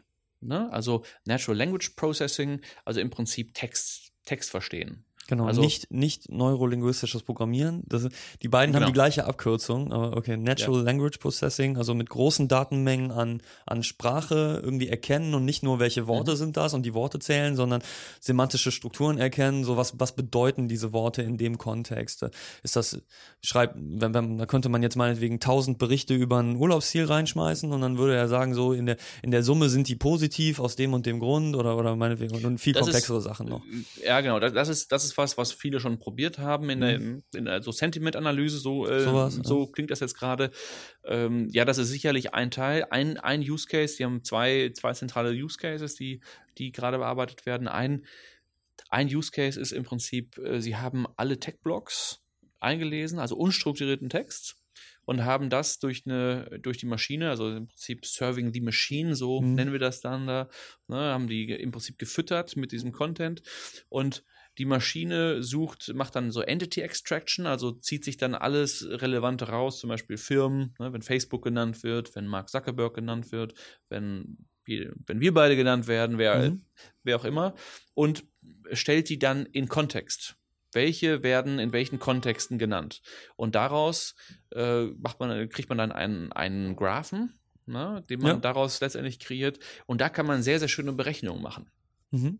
Also zum Beispiel äh, kann man äh, Zusammenhänge erkennen, die man sonst halt einfach nicht, einfach nicht erkennt. Ne?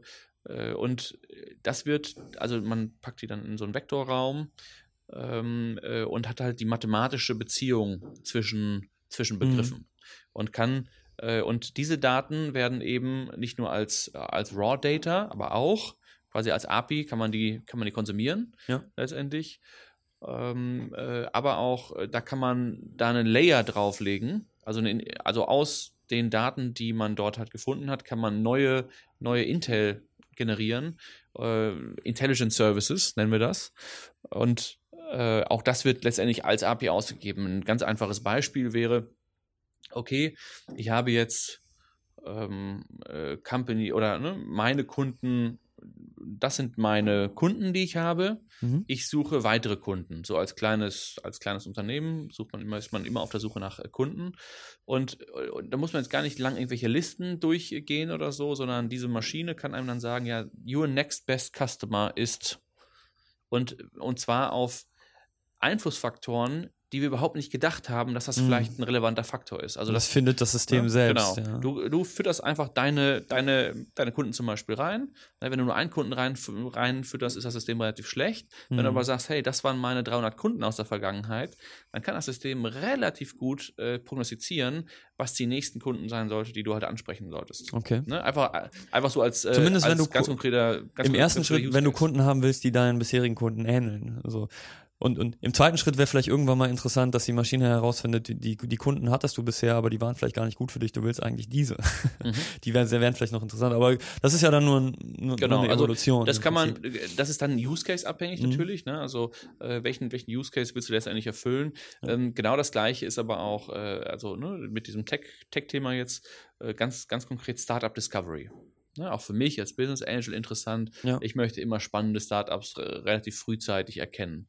Und die Maschine kann auch nicht nur prognostizieren, was potenziell spannend wird, ne, wo Mhm. äh, so, äh, sondern kann einen auch auf Startups äh, bringen, also nicht nur den Wettbewerb zeigen, ne, wer ist denn dein äh, Wettbewerb, sondern auch, was wäre potenziell nächstes passendes Investment. Für Das ist sehr cool. Du ne? kannst quasi Machine Learning und Machine Intelligence dafür nutzen, weitere Machine Intelligence Startups zu finden.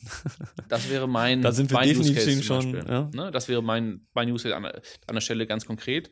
Dann, das ist ja im Prinzip eine, also wenn du so willst, ist damit Fedger eine, eine B2B-Dienstleistung. Ne? Für Mhm. je- jeder, jedes Unternehmen kann damit, also mit, mit dieser, der prinzipielle Gedanke kann sehr, sehr viele verschiedene Use Cases abdecken, kann Mhm. sehr, sehr viele verschiedene Fragestellungen beantworten, vielleicht auf eine äh, bessere Art und Weise, als es irgendwie ein Mensch kann oder vielleicht auf eine elegantere oder günstigere Weise, als es dann eine spezialisierte Firma mit tausend Menschen irgendwie kann. Ja, das ist, geht natürlich, heute würden wahrscheinlich tausend Menschen das auch noch können, äh, irgendwie, oder ein Mhm. Unternehmen, was sich darauf spezialisiert, aber der Computer, der macht es dann halt, wenn man es ihm einmal beigebracht hat, macht das halt selbst. Dann ist nur eine Frage, wie lange dauert die Berechnung.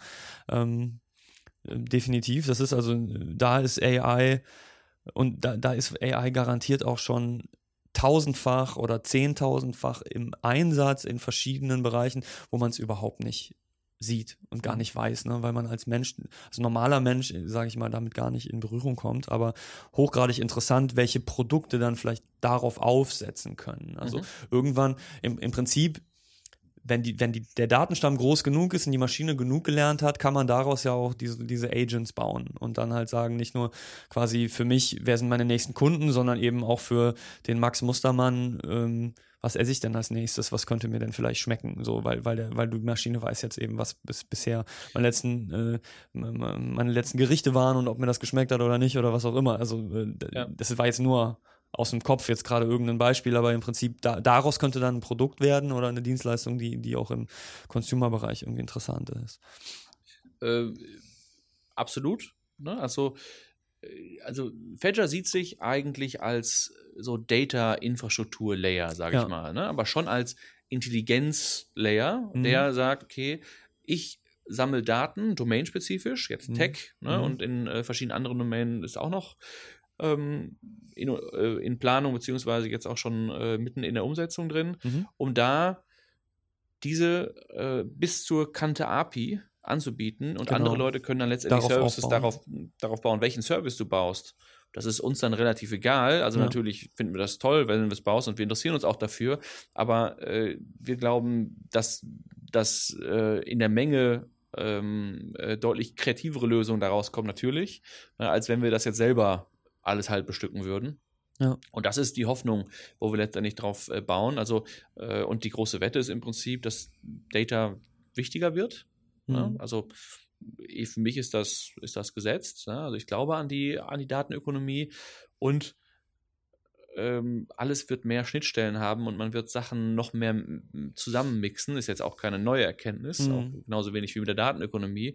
Und deswegen auch dieses, auch dieses API-Modell. Das ist natürlich wenn man jetzt über Geschäftsmodelle und so weiter spricht, ist das erstmal nicht so einfach an den, an den Markt zu tragen, ne, mhm. ne, weil das für etliche Leute, die eben das ist neu. Wir haben noch keine vorhandenen Modelle, um genau, zu wissen, wofür wir das brauchen. Genau. Ja. Aber äh, ist, für mich ist das interessant, weil sich die Fragestellung ändert. Ähm, über, über Data und Big Data wird ja schon eine ganze Weile gesprochen und ich habe als als Psychologe, Wissenschaftler und so ein bisschen auch Informationsdesigner ähm, daneben war für mich immer die Frage, ja, ihr habt alle diese Daten, aber Verständnis aus den Daten zu generieren ist eigentlich die Herausforderung. Ihr wollt nicht Daten, ja. ihr wollt Bedeutung, also nicht bloße Information, weil aus der Psychologie wissen wir, wir, unser Verständnis ist hochgradig konstruktivistisch. Das heißt, niemand, niemand ist in der Lage, Dinge aus Daten zu erkennen, die er nicht sowieso schon als Veranlagung in seinem Geiste mit sich trägt, mhm. sage ich jetzt mal. Das, das ist so die, die prinzipielle Wahrheit.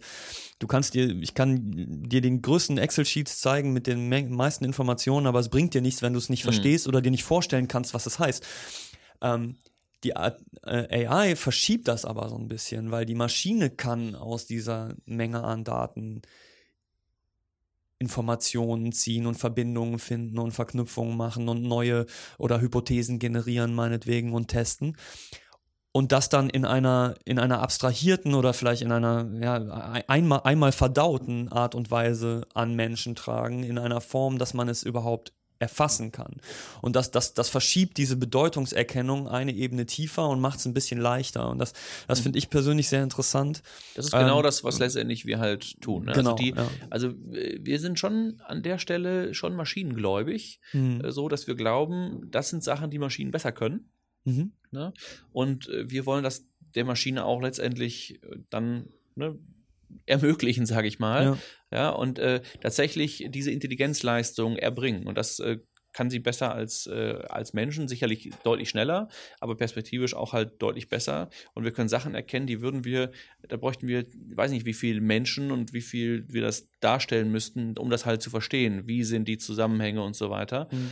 Und äh, da ist unglaubliches Potenzial drin. Also da, da machen wir jetzt was, was vorher halt nicht möglich war. Ja. Ne? Und das, und die, die treibenden Faktoren, wir haben immer mehr Daten ne, die wir einfach haben, die ermöglichen es letztendlich, äh, letztendlich äh, Speicherplatz wird Ne, also ich glaube, linear äh, mhm. weiterhin günstiger. Ne? Ja. Äh, und Rechenpower geht halt hoch und alle 18 exponentiell. Jahre ne? alle 18 Monate genau, verdoppelt sich. Ne? Exponentiell, so, ne? bis Moore's Law zu Ende ist. Ja. Und, aber jetzt müssen wir mal sehen, also Google mhm. hat ja den neuen, neuen Prozessor rausgebracht. Da sieht es zumindest so aus, als hätten sie da schon ein Stück weit einen Quantensprung äh, mhm. geschafft. Äh, keine Ahnung, wie das da letztendlich weitergeht. Also irgendwie findet der Mensch trotzdem immer einen Weg, das weiterhin zu, weiterhin zu beschleunigen. Das heißt, die, die Grundlagen dafür sind halt, äh, sind halt wahnsinnig, äh, wahnsinnig gut. Und wir werden AI überall sehen. Also ich habe jetzt gerade aus dem, aus, aus dem Pitch gekommen, wo ein Startup mir ihre, ihre Idee vorgestellt hat, wo ich vielleicht investieren möchte. Und äh, auch ein AI-Startup. Die waren aber tatsächlich ein, ein AI-Startup. Und ein anderes Startup äh, oder etliche andere Startups, die ich halt so sehe, äh, man, man schreibt gerade aktuell immer rein. Wir machen Artificial mhm. Intelligence, mhm. ne, weil das gerade so der neue, das neue Hippe ist. Mhm. Und das ist, das ist jetzt zwar so ein bisschen Hype, mhm. aber das ist äh, auf jeden Fall auch, glaube ich, ein andauernder Trend. Also das, das, das wird nicht weggehen, das Thema. Das Thema, das bleibt. Und wir werden es, wir werden es überall sehen. Und Google und Facebook und und äh, Amazon, die kaufen auch alle Teams auf, die sie so kriegen können. Genau, das ne? ist nämlich die eigentliche Frage. Also es kann nicht jeder machen, weil es einfach momentan noch gar nicht so viele äh, Entwickler gibt, die das überhaupt verstehen, in der Lage sind, so etwas zu tun. Entwicklermangel ist ja sowieso chronisch, äh, mhm. in der Startup-Szene zumindest, zumindest guter Entwicklermangel. Und ähm, guter AI-Entwicklermangel wird wahrscheinlich so der, der nächste Hit. Ähm, auf der anderen, dann, es ist aber auch für viele Startups natürlich interessant, weil Startups versuchen technische Lösungen auf Probleme, die wir noch gar nicht kennen oder die wir haben und die, die technische Lösungen finden, zumindest in unserer digitalen Startup-Welt. Und natürlich ist das auch so ein bisschen Buzzword, äh, Thema, um irgendwie Investorenaufmerksamkeit zu bekommen, so wie momentan irgendwie jeder Designer User Experience Designer ist, obwohl die wenigsten verstehen, was das eigentlich bedeutet. Mhm. aber so, diese Begriffe werden ja auch so ein bisschen durchgetrieben. Aber genau, äh, ob es ein Hype oder ein Paradigmenwechsel ist, ich glaube, das, das haben wir schon zum Teil jetzt so ein bisschen, da haben wir schon drüber gesprochen. Das ist, äh, natürlich wird sowas auch gehypt, aber da ist definitiv, da ist was dran, ne? weil, weil wir sehen es. Ich würde gerne über zwei Dinge auf jeden Fall noch mit ja. dir sprechen und ich habe das eben mal kurz ange angesprochen, dass wir viel AI im Bereich ähm, Mensch-Maschine-Interaktion sehen und vielleicht so ein bisschen auch im, im Sinne, was ich eben mit Informationsdesign meinte, dass die Maschine eben dem Menschen Arbeit abnehmen kann und Entscheidungen erleichtern kann und so weiter. Und, und ein Thema, was also für mich jetzt auch vor kurzem noch sehr neu war, ist, ist dieser Begriff des Chatbots, mhm. ähm, die ja jetzt gerade auch durch die Google I.O. wahrscheinlich äh, internationale Aufmerksamkeit bekommen haben, durch dieses äh, Tool Allo, äh, den, den, den quasi iMessage, WhatsApp, äh, äh, Line, Telegram, WeChat. Telegram, WeChat Konkurrenten, so haben wir jetzt, äh, haben wir alle großen. ähm, aber bei, bei Google halt quasi äh, mit den beiden besonderen Features nicht end-to-end -end encrypted, mhm. äh, äh, aber dafür quasi mit einem äh, Agent. Äh, auch von Agents haben wir auch schon 2000 irgendwie angefangen zu sprechen, als man mhm. Web 2.0 mittendrin war und dann gesagt hat, oh Web 3.0, dann sind dann die mhm. Agents, mhm. jetzt sind sie da, ne? Mhm. Und wir haben da so einen Chatbot. Ähm, wie, wie siehst du das? Wie stehst du zu diesen Chatbots? Also aus meiner Sicht, Chatbots sind, also die sind ja komplett ne, auch so ey, wirklich ne, total gehypt. Jeder macht jetzt einen Chatbot, wenn er kein AI macht oder am mhm. besten AI mit Chatbot zusammen. Also das ist, äh, glaube ich, total gerade ein, ein, ein Hype-Thema. Also ich, ich glaube durchaus an, an Bots. Ich finde das Interface ziemlich, ziemlich ähm, blöd, muss mhm. ich ehrlich sagen, für, für einfache Sachen. Ne, wenn ich halt eine Reise bestellen will, mhm. ja, dann schreibe ich, okay, buch mir einen Flug von Berlin nach New York. Ja, dann sagt er erstmal, ja, okay, äh, wann möchtest du denn fliegen? Dann muss ich das wieder eintippen, dann muss ich das wieder und dann sagt er wieder, dann muss ich das. Das äh, geht auch vielleicht irgendwie ein bisschen schneller. Ja. Und, Wenn man es äh, einfach in einem Formular hat, so wie man genau, das halt macht. Ne, also, ne, also. ja, ja, genau. Also, ähm, äh, ne, und dann muss ich das alles eintippen. Mhm. Und eigentlich würde ich dann äh, gerne, und das kommt auch bestimmt, einfach eine grafische Oberfläche haben. Mhm. Aber die dann kontextbasiert ist mhm. auf dem, was jetzt halt kommt. Ne? Dass ich nicht nur das die ganze Zeit halt tippen muss. UI-Bot, nicht ein ne? Chatbot. Oder halt Voice. Ne? Äh, ne? Ich kann einfach sprechen mit dem, da, da habe ich den ganzen, das ganze mhm. Problem nicht mehr. Man kann, ein Mensch kann was, 150 Worte sprechen und 40 Worte tippen oder so. Ja. Irgendwie sowas in der Minute. Ähm, auf Voice äh, will, will, ich auf jeden Fall gleich noch ganz okay, explizit ne? widersprechen. So, also gerne. Äh, Chatbots, also ich finde, ich finde Chatbots auf jeden Fall überhyped. Mhm. Ne? Ich äh, glaube total daran, äh, dass, äh, dass da was halt ist, dass die Messenger, dass da was, dass es da irgendwas gibt. Aber wenn man sich WeChat anschaut aus äh, China, hat WeChat gar nicht mal so stark dieses Conversational Info ähm, Interface, sondern sehr mhm. viel grafische Elemente drin. Mhm. Und dann, wenn wir dann wieder über, über Design und User Experience letztendlich sprechen, ist das das, was für mich deutlich menschlicher ist in der Tat. Mhm. Ne? Äh, Zumindest auf den auf, zumindest auf Touch, ne? Weil wir, wir reden ja über oder ja. Touch oder Click-Interfaces, mhm. also die wir jetzt momentan halt nun mal gewöhnt sind und die, die jetzt massiv natürlich Touch hat, es hat ja, würde ich sagen, maßgeblich daran dazu beigetragen, dieses Interface-Paradigma, mhm. dass wir so eine gigantisches Wachstum von Smartphones irgendwie hatten, aber äh, Kommunikation ist natürlich auf denen auch wichtig und da, dadurch ist äh, oder äh, besonders erfolgreich und deswegen sind die Chatbots jetzt da drin, weil wir merken, dass sie, weil man merkt, dass Menschen so viel Zeit im Chat irgendwie verbringen.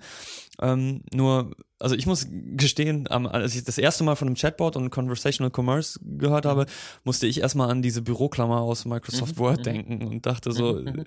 das war damals Karl, kein, keine Karl geile Klammer Idee. glaube ich. Karl Klammer, ja. Mhm. Oder hier, ich weiß nicht, ich glaube, Anna bei Ikea gab es auch mal mhm. so, ne, so und Chatbots gab es auf Webseiten schon ganz schön lange. Ja. Ne? Und und die Dinger waren eine Katastrophe. So, ja, und das lag natürlich richtig. daran, dass halt, da war nicht mal künstliche Intelligenz, das war einfach nur Fake-Intelligenz und ja. quasi so ein ganz einfaches Script-Parsing und da kann man sagen, okay, da sind wir heute irgendwie schlauer und deswegen ist es vielleicht etwas weniger frustrierend.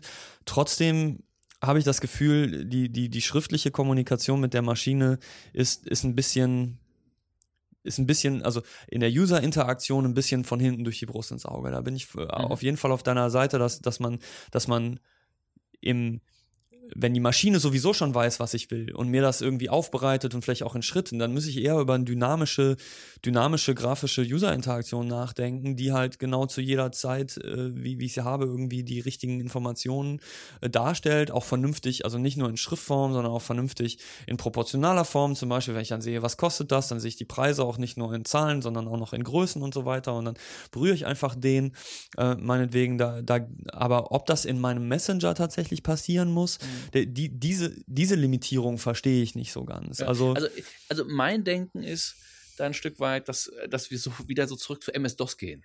Ne, mhm. irgendwie so naja, gefühlt, so Command, Command Line, ne? Ja, so, ich muss da was eingeben, auch, ne, ich kann auch irgendwelche Befehle, so Shortcut, ja. aber, aber ich muss immer so, ich habe so ein Denk äh, oder eine, ich muss wissen, ich muss ein Experte ein Stück weit sein. Ja, ich muss auch drin, wissen, was ich so, reintippen kann. Ne? Ich so muss die Befehle kennen. Genau, so, so äh, wirkt es ein bisschen. Ja. AI oder NLP verspricht dann natürlich, nee, du kannst Natural Language und mhm. so weiter da einfach reingeben.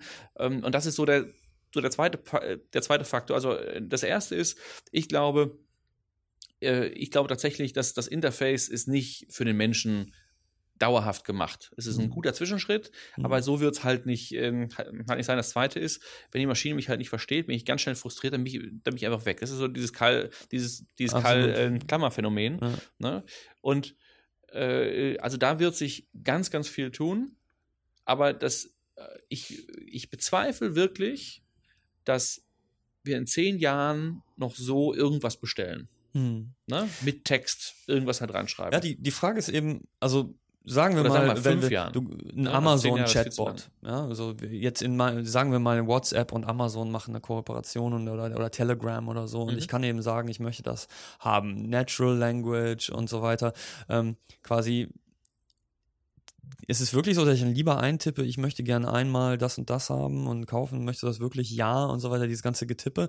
Oder hat Amazon nicht mit dem One-Click-Shopping schon die, die UI für diesen, für diese Aufgabenstellung gefunden? Ich meine, jetzt mache ich natürlich den Fehler von einem Beispiel irgendwie zu sagen, das ist blöd und deswegen ist alles andere blöd. Das stimmt nicht, aber ich habe das in, in meinen Kalender-Apps zum Beispiel schon gemerkt, die, die können auch alle Natural Language Pro Processing, aber das, das in einem Formular einzutippen, wo sich dann Muscle Memory und so weiter entwickelt, ist immer noch viel schneller und viel weniger fehleranfällig, weil, also selbst wenn die Maschine mich jedes Mal verstehen würde, das Eintippen auf der Tastatur mit den Fehlern, die ich dabei mache, ist immer noch langsamer, als wenn ich einfach sage, die, also auf einem, auf typischen UI-Elementen sage, ihr äh, manuell am x y um so viel Uhr speichern fertig. Ne? Das dauert mhm. irgendwie zwei Sekunden und wenn ich den Satz eingegeben hätte, dann hätte mich das fünf Sekunden gekostet und vielleicht hätte ich einen Fehler gemacht. Ja. Und da, da, ist diese, da ist diese Texteingabe nicht unbedingt das, das äh, das NUI, was, wir, was, was ich mir vorstellen würde, die, die, dieses Natural User Interface, was im Design mhm. dann so das Buzzword wäre, wo, wo diese Sachen gerade reinspielen.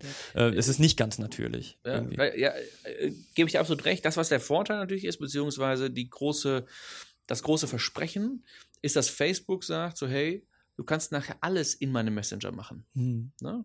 Dass ich nicht mehr fünf keine Ahnung, wie viel hat jeder? 140 verschiedene Apps? Nee, das stimmt mhm. nicht, ein bisschen ja, weniger. weniger. Aber äh, Im so, Schnitt, glaube ich, nur sowieso, 10 oder so. Es werden sowieso nur drei halt genutzt, ne? Ja. aber viele installieren sich viel, viel Zeug. Ähm, äh, aber äh, ich habe nicht mehr ganz viele spezialisierte Apps, sondern ich habe eigentlich ein Interface. Dort gebe ich einfach ein, was ich haben will. Ja. Uber, gib, bring mir, äh, schick mir jetzt ein Uber her. Ne? Das ist auch ein Use Case, der total klar ist. Ne? Also mhm. gib, gib mir ein Taxi, ja, hier komm, bestätigen, danke. Ne, ich habe meine ganzen Sachen hinterlegt, muss nicht wieder die Uber-App aufmachen, muss nicht irgendwie irgendwas, mhm. sondern das Ding kommt halt einfach.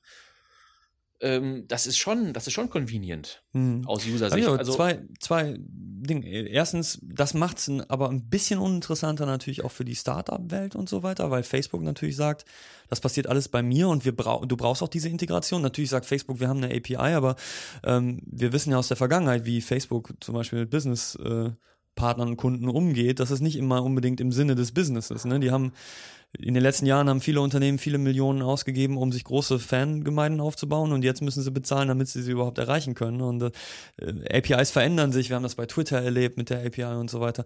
Auf der anderen Seite würde ich dann die Frage stellen, warum im, im Messenger auf der Systemebene das zu integrieren, ist doch noch, noch viel komfortabler. Dann brauche ich gar, dann ist es egal, in welcher App ich bin. Und da bin ich mal ne? gespannt, was Google vorhat. Ne? Ja, da, da, da, sagt ja auch Google mit dem Assistant und dann, dann gehen wir jetzt langsam in auch in das, den Bereich Voice rein, weil, weil mhm. zumindest Google sagt, egal wie du mit Google Now interagierst, mit unserem, oder Google Now und Google Assistant sind jetzt irgendwie zwei verschiedene Dinge, aber am Ende ist es doch irgendwie das Gleiche, äh, im Hintergrund zumindest. Äh, wahrscheinlich würde jetzt jemand von Google sagen, nee, nee, äh, ist es mhm. nicht, aber ist halt eine Brand. Ähm, du kannst mit ihm schreiben, du kannst mit ihm sprechen. Ähm, Siri bekannterweise noch nicht. Ne? Du kannst, du kannst, obwohl es gibt einen Hack, du kannst mit Siri tatsächlich schreiben, nämlich wenn du was falsch diktiert hast und sie erkennt es nicht, kannst du hochscrollen und drauf tappen und dann kannst du den Satz korrigieren mit, dem, mit der Ach, Tastatur. Und da, damit kannst du quasi mit Siri so wie mit Google Now schreiben. Ist auch vollkommen unsinnig, viel, mhm. viel zu kompliziert. Und dann gibt's äh, jetzt äh, Cortana. Mit Cortana kannst du beides auch Microsoft, äh, weil sie es auch schon in ihren, weil es in Windows integriert ist. Und äh, Alexa von Amazon, dann haben wir wieder die vier, die vier Four Horsemen. Ähm, äh, aber mit Alexa kannst du natürlich, kannst du nur sprechen zurzeit. Gibt's ja. ja auch nur als Standalone. Gibt's ja nicht nur irgendwo anders integriert integriert. Amazon hat nur den Echo und den Echo Dot. Aber Alexa ist jetzt im, im Wohnzimmer, ne? Das so, ist halt genau. schon massiv und interessant. Google Home äh, und mhm. äh, heißt das Ding auch? Das Ding heißt Google Home, ne? Dieser, dieser, dieser Lufterfrischer. Äh, ich glaube, äh, ich, ja. Also quasi Google Assistant in, im Home, also der, der Alexa-Konkurrent. Und wir haben jetzt gerade Spekulationen, dass Apple irgendwie sowas auch rausbringen soll. Microsoft arbeitet garantiert auch dran. Ähm, und da kommen wir in dieses, in dieses Voice. Und da, da kann ich schon viel eher sagen, okay, ähm, vor allen Dingen, wenn es in deinem Wohnzimmer ist, wie du gerade gesagt hast. So ich, egal was ich gerade tue, egal wo ich gerade bin. Und Alexa scheint da richtig gut drin zu sein, selbst wenn du im anderen Raum bist. Du kannst da mal gerade rüberrufen und sagen, ähm, wie regnet es gerade, also wenn du gerade blind bist oder so, oder meinetwegen bestell mir ein Uber, meinetwegen, okay, sowas, ne? Äh, und dann, dann kommt das tatsächlich und das, das ist interessant, weil das ist, das ist aus meiner Sicht aber, der, der technische Schritt ist kein besonders großer, aber von der User-Interaktion ist es ein gigantischer Schritt, weil genau Schriftsprache ist, ist eine Krücke und akustische Sprache ist das, was wir seit einigen tausend Jahren jetzt enorm weiterentwickelt haben und es ist ein, es ist ein sehr etabliertes Interface, auch zwischen Menschen. Es ja. ist Mensch-Mensch-Kommunikation, ist am besten in der, in der verbalen Kommunikation und in der Mensch-Maschine-Kommunikation arbeiten wir da auch schon seit Jahrzehnten dran, irgendwie Dragon Dictation und so weiter, ne, diese Spracherkennung und jetzt machen wir nicht nur Spracherkennung, sondern eben pairen diese AI damit, dass wir nicht nur erkennen, welche Worte ich gesagt habe, sondern was die Worte bedeuten und da wird es interessant. Ja, aber also es gibt zu Voice auch etliche Nachteile, aber ich, ich glaube eben auch sehr viele Vorteile, weil es einfach schneller ist, natürlicher ist und so weiter. Und man wird tatsächlich, genau, genau wie du sagst, wir halt auch so ganz normal sprechen. Und mhm. warum sollte ich nicht mit einer Maschine genauso sprechen können? Und wenn die mich verstehen würde, das wäre das wäre wirklich ein absoluter Quantensprung. Mhm ja, dabei. Es gibt aber auch, auch Szenarien, wo ich, glaube ich, nicht sprechen wollen würde. Absolut. Ne? Wir also haben auch gewisse ich, Hemmungen in bestimmten Situationen. Wenn ich in der Bahn bin ne? ja, genau. und dann äh, die SMS an meine Liebste sozusagen äh, diktiere, muss das nicht jeder halt mitbekommen. Ja. Ne? Ähm, aber das ist natürlich nur, nur ein Fall. Aber wenn du zum Beispiel in der Bahn bist und jetzt Essen bestellst, und da, da würde ich zum Beispiel sagen, die Gesellschaft verändert sich. Wir, wir hätten ja vor, äh, äh, also vor dem Mobiltelefon haben wir in der Öffentlichkeit nicht telefoniert. Mit dem Mobiltelefon war es dann erstmal verpönt, in der Öffentlichkeit telefonieren. Mittlerweile telefoniert jeder in der Öffentlichkeit und wir wundern uns nicht mehr, wenn jemand mit sich selber redet, während er durch die Straße geht, weil er irgendwie ein Headset aufhat. Ne? Man gewöhnt sich auch daran ähm, mhm. und rein von der Peinlichkeit in der Öffentlichkeit, also die Hemmung, die ich als User hätte, macht ein Gespräch, Telefonat in der Öffentlichkeit und ein Gespräch mit meinem Computer in der Öffentlichkeit keinen großen Unterschied. Mhm. Äh, eigentlich, nur, nur unsere Gewohnheit ist ein Unterschied. Und deswegen fühlt man sich mit, wenn man irgendwie mit Google Now redet, irgendwie in der Bahn oder mit Siri redet, so ein bisschen affig. Ja? Mhm. Aber das, dieses Gefühl, sowas, das verändert sich. Aber natürlich, mhm äh, Privatsphäre bedeutungs mhm. bedeutende Sachen zu führen. Da muss man sich sowieso fragen, so will, will ich, will ich, dass die Nachricht zu meiner Liebsten, die mir am Herzen liegt, oder die Nachricht, die wichtig ist, will ich, dass die über einen Server und über eine Maschine läuft oder mhm. will ich, dass die über eine verschlüsselte Verbindung irgendwie läuft? Aber oder da so, muss ne? ich auch sagen, äh, das ist auch ein, das ist ein rein technisches Problem. Ja. Ne? weil die Nachricht, die schicke ich ja heute auch schon elektronisch. Ja, aber die, die ist end-to-end -end encrypted. Und wenn du, hm. wenn du eine Maschine dazwischen schaltest, die es irgendwie AI-mäßig äh, interpretieren soll, dann können wir das heute noch nicht. Das Einzige, wie ich das sehen würde, wäre halt, dass man die Botschaft auf dem Gerät selber versteht, wieder in irgendeiner, in, in einer geschlossenen AI, die nicht mit dem Internet arbeitet, dann verschlüsselt wird und dann end-to-end -end ja. encrypted ist. Aber das ist für mich tatsächlich ein technisches Problem. Das wird, wenn das, äh, wenn die Gesellschaft das fordert, wird sich das, auf wird, jeden sie, Fall. wird ja. das gelöst werden das, was ich nur sage, es wird halt auf jeden Fall viele Verhaltensänderungen geben. Ja. Wir würden, also ich meine, wenn du alles, was du jetzt mit der, mit dem Computer, äh, oder ne? Mit in der- Touch machst du. In der Bahn, ne? Was Mhm. alle mit dem Handy machen, wenn alle jetzt reden würden die ganze Mhm. Zeit, ich Das glaube, das, ganz schön würde, das würde unser Verhalten oder unser, unser, unsere Wahrnehmung schon enorm. Dann habe ich eine Startup-Idee, dann macht man so kleine, so, so, so Astronautenhelme über den Kopf, ja, die, die so gepo gepolstert sind und auch noch ein Display haben und dann, dann ist egal. Ja, ne? dann, das ist- dann haben wir im Prinzip äh, Wally. Ne? Das ist, wird ja immer wieder propagiert. So, ich habe vor kurzem ein Foto gesehen äh, von so einem VR-Stuhl mit, Mhm. mit irgendwie Display vor der Nase und irgendwie Datenhandschuhen und dann, dann, dann bist du im Prinzip im Mhm. Wally-Universum ne? und wir können, wir können endlich nur noch fressen und liegen. Ähm, Ja, aber ich, also ich glaube, ich glaube wirklich an, an Voice, ne? Ich Mhm. glaube auch, dass, dass Amazon da wirklich was jetzt geschafft hat, was niemand erwartet hat. Alle haben Mhm. das so belächelt. Was wollen die denn mit diesem, mit diesem Lautsprecher? Die Wir haben können es ja leider in Deutschland überhaupt nicht leider testen, überhaupt nicht, erleben, genau. so, aber die, die Amerikaner, die es benutzen, die scheinen relativ angetan Ja. zu sein. Vor allem Kinder, die finden das total Ja, geil, ja, weil die ja. müssen nicht bitte sagen. Das Ja, ja. habe ich gerade gehört. Ja, Das ja, ist genau. total geil. Die können dem einfach was befehlen, spiel Musik und dann spielt das Ja, und genau. sonst hört ja keiner auf dich, wenn du sechs bist oder so. Also das ist, das ist auf jeden Fall eine und und Kinder sagen auch, können wir sie behalten? Mhm. Nicht können wir es behalten. Ja. Und bei, an Kindern sieht man, was in der Zukunft Potenzial hat. Und wenn, wenn ein Kind Alexa als Person wahrnimmt, dann ist schon, Das ist schon krass, ja. das ist schon was passiert. Ja. Ja. Also, also ich glaube da auch sehr, sehr stark dran, deswegen glaube ich, die Chatbots sind halt eine, eine Zwischenstufe. Das, was im Chatbot passiert, ist ja genau das gleiche, was wir halt sprechen würden. ja. Ne? Und deswegen ist der, der technologische Unterschied überhaupt nicht so, überhaupt nicht nicht so weit, äh, groß. Ne? Also wenn das im Chatbot gechattet funktioniert, Ja. dann wird es mit Voice eben halt auch funktionieren. Ja. Und Voice-mäßig die, die ähm, äh, Erkennungsrate bei Google über, über 90 Prozent, Ja, äh, glaub, also gi- gigantisch hoch mittlerweile. Ja. Äh, wirklich richtige Quantensprünge gemacht. Ich weiß nicht, ob du Google äh, Now oder Siri mal vor drei Jahren benutzt hast. Absolut, das verändert sich enorm. Wahnsinn. Ja. Und das wird sich, das Da ist halt nur, also Discovery ist da ein riesen, eine riesen, weil, weil sie sind eben noch nicht AGI, General Intelligence, sie sind noch nicht auf dem Mensch, das heißt, sie verstehen nur das, was sie tatsächlich zurzeit, was sie beigebracht bekommen haben zu verstehen. Mhm. Da wird sich, da, da haben wir eben drüber gesprochen, da wird sich wahrscheinlich einiges tun, dass sie neue Dinge vielleicht irgendwann selber lernen, aber zumindest zurzeit ist es noch, dass Google Now und auch Siri und auch Alexa, die wissen nur das, was die Programmierer ihnen schon mitgegeben Mhm. haben. Natürlich hat Google Now zumindest dann noch die Google Search im Hintergrund und kann, kann vielleicht Dinge finden, die er gar nicht wusste, dass sie existieren. Aber ähm, da, da ist eben das Problem, ich weiß nicht, was sie alles von mir verstehen. Das Mhm. heißt, ich weiß, und, und bei Alexa ist es zum Beispiel so, Alexa ist sehr viel restriktiver. Die Mhm. Befehle sind eigentlich sehr Command-Line-mäßig. Mhm. Wenn ich einmal gelernt habe, wie der Befehl ist, dann erkennt es, es den Befehl aber immer und es gibt so gut wie überhaupt keine fehlerhaften Befehle. Und wenn ich dann meine zehn Dinge gelernt habe, dann benutze ich die für die zehn. Für Timer, für Musik, für, für ein Uber, für was für APIs ich halt dran geschlossen habe. Und bei Siri ist zum Beispiel das Problem, dass das nicht ganz so, da, da ist mehr Natural Language Processing und deswegen ist es nicht garantiert, dass die eine Formulierung funktioniert, aber die andere funktioniert vielleicht.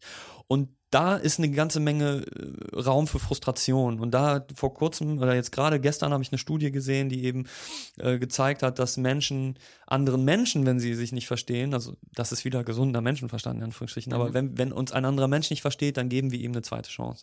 Wenn Mhm. uns eine Maschine nicht versteht, sind wir viel stärker gefrustet und dann haben wir viel weniger die Wahrscheinlichkeit, dass wir eine zweite Chance geben. Das heißt, Mhm. da, da würde ich sogar sagen, wenn die Massenverbreitung noch schneller geht als die Weiterentwicklung der, der Language Recognition, dann könnte es sein, dass wir eine ganze Generation von Leuten damit verprellen.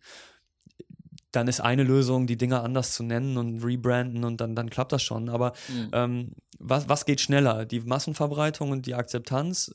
Oder die Akzeptanz kann nur kommen, wenn sie uns eben die ersten zehn Mal, die wir es benutzen, auf jeden Fall verstehen. Weil die, Also- die ersten Male ist es so wichtig. Also ich ist, ist richtig. Ich glaube, ich sehe es gar nicht so kritisch, weil User Value sich immer, immer durchsetzen wird und wenn es halt convenient ist und es einfach funktioniert irgendwann, Ja. dann will ich es auch, auch äh, wieder nutzen.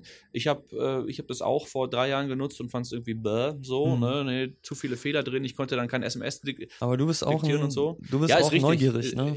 Ich bin neugieriger, ich bin, ich, ich muss es auch irgendwie qua Beruf quasi auch äh, nutzen. Mhm. Ist richtig. Spannend wird tatsächlich das, das sein, ähm, dass die Sachen verstehen können, die halt nicht vorgegeben sind. Genau.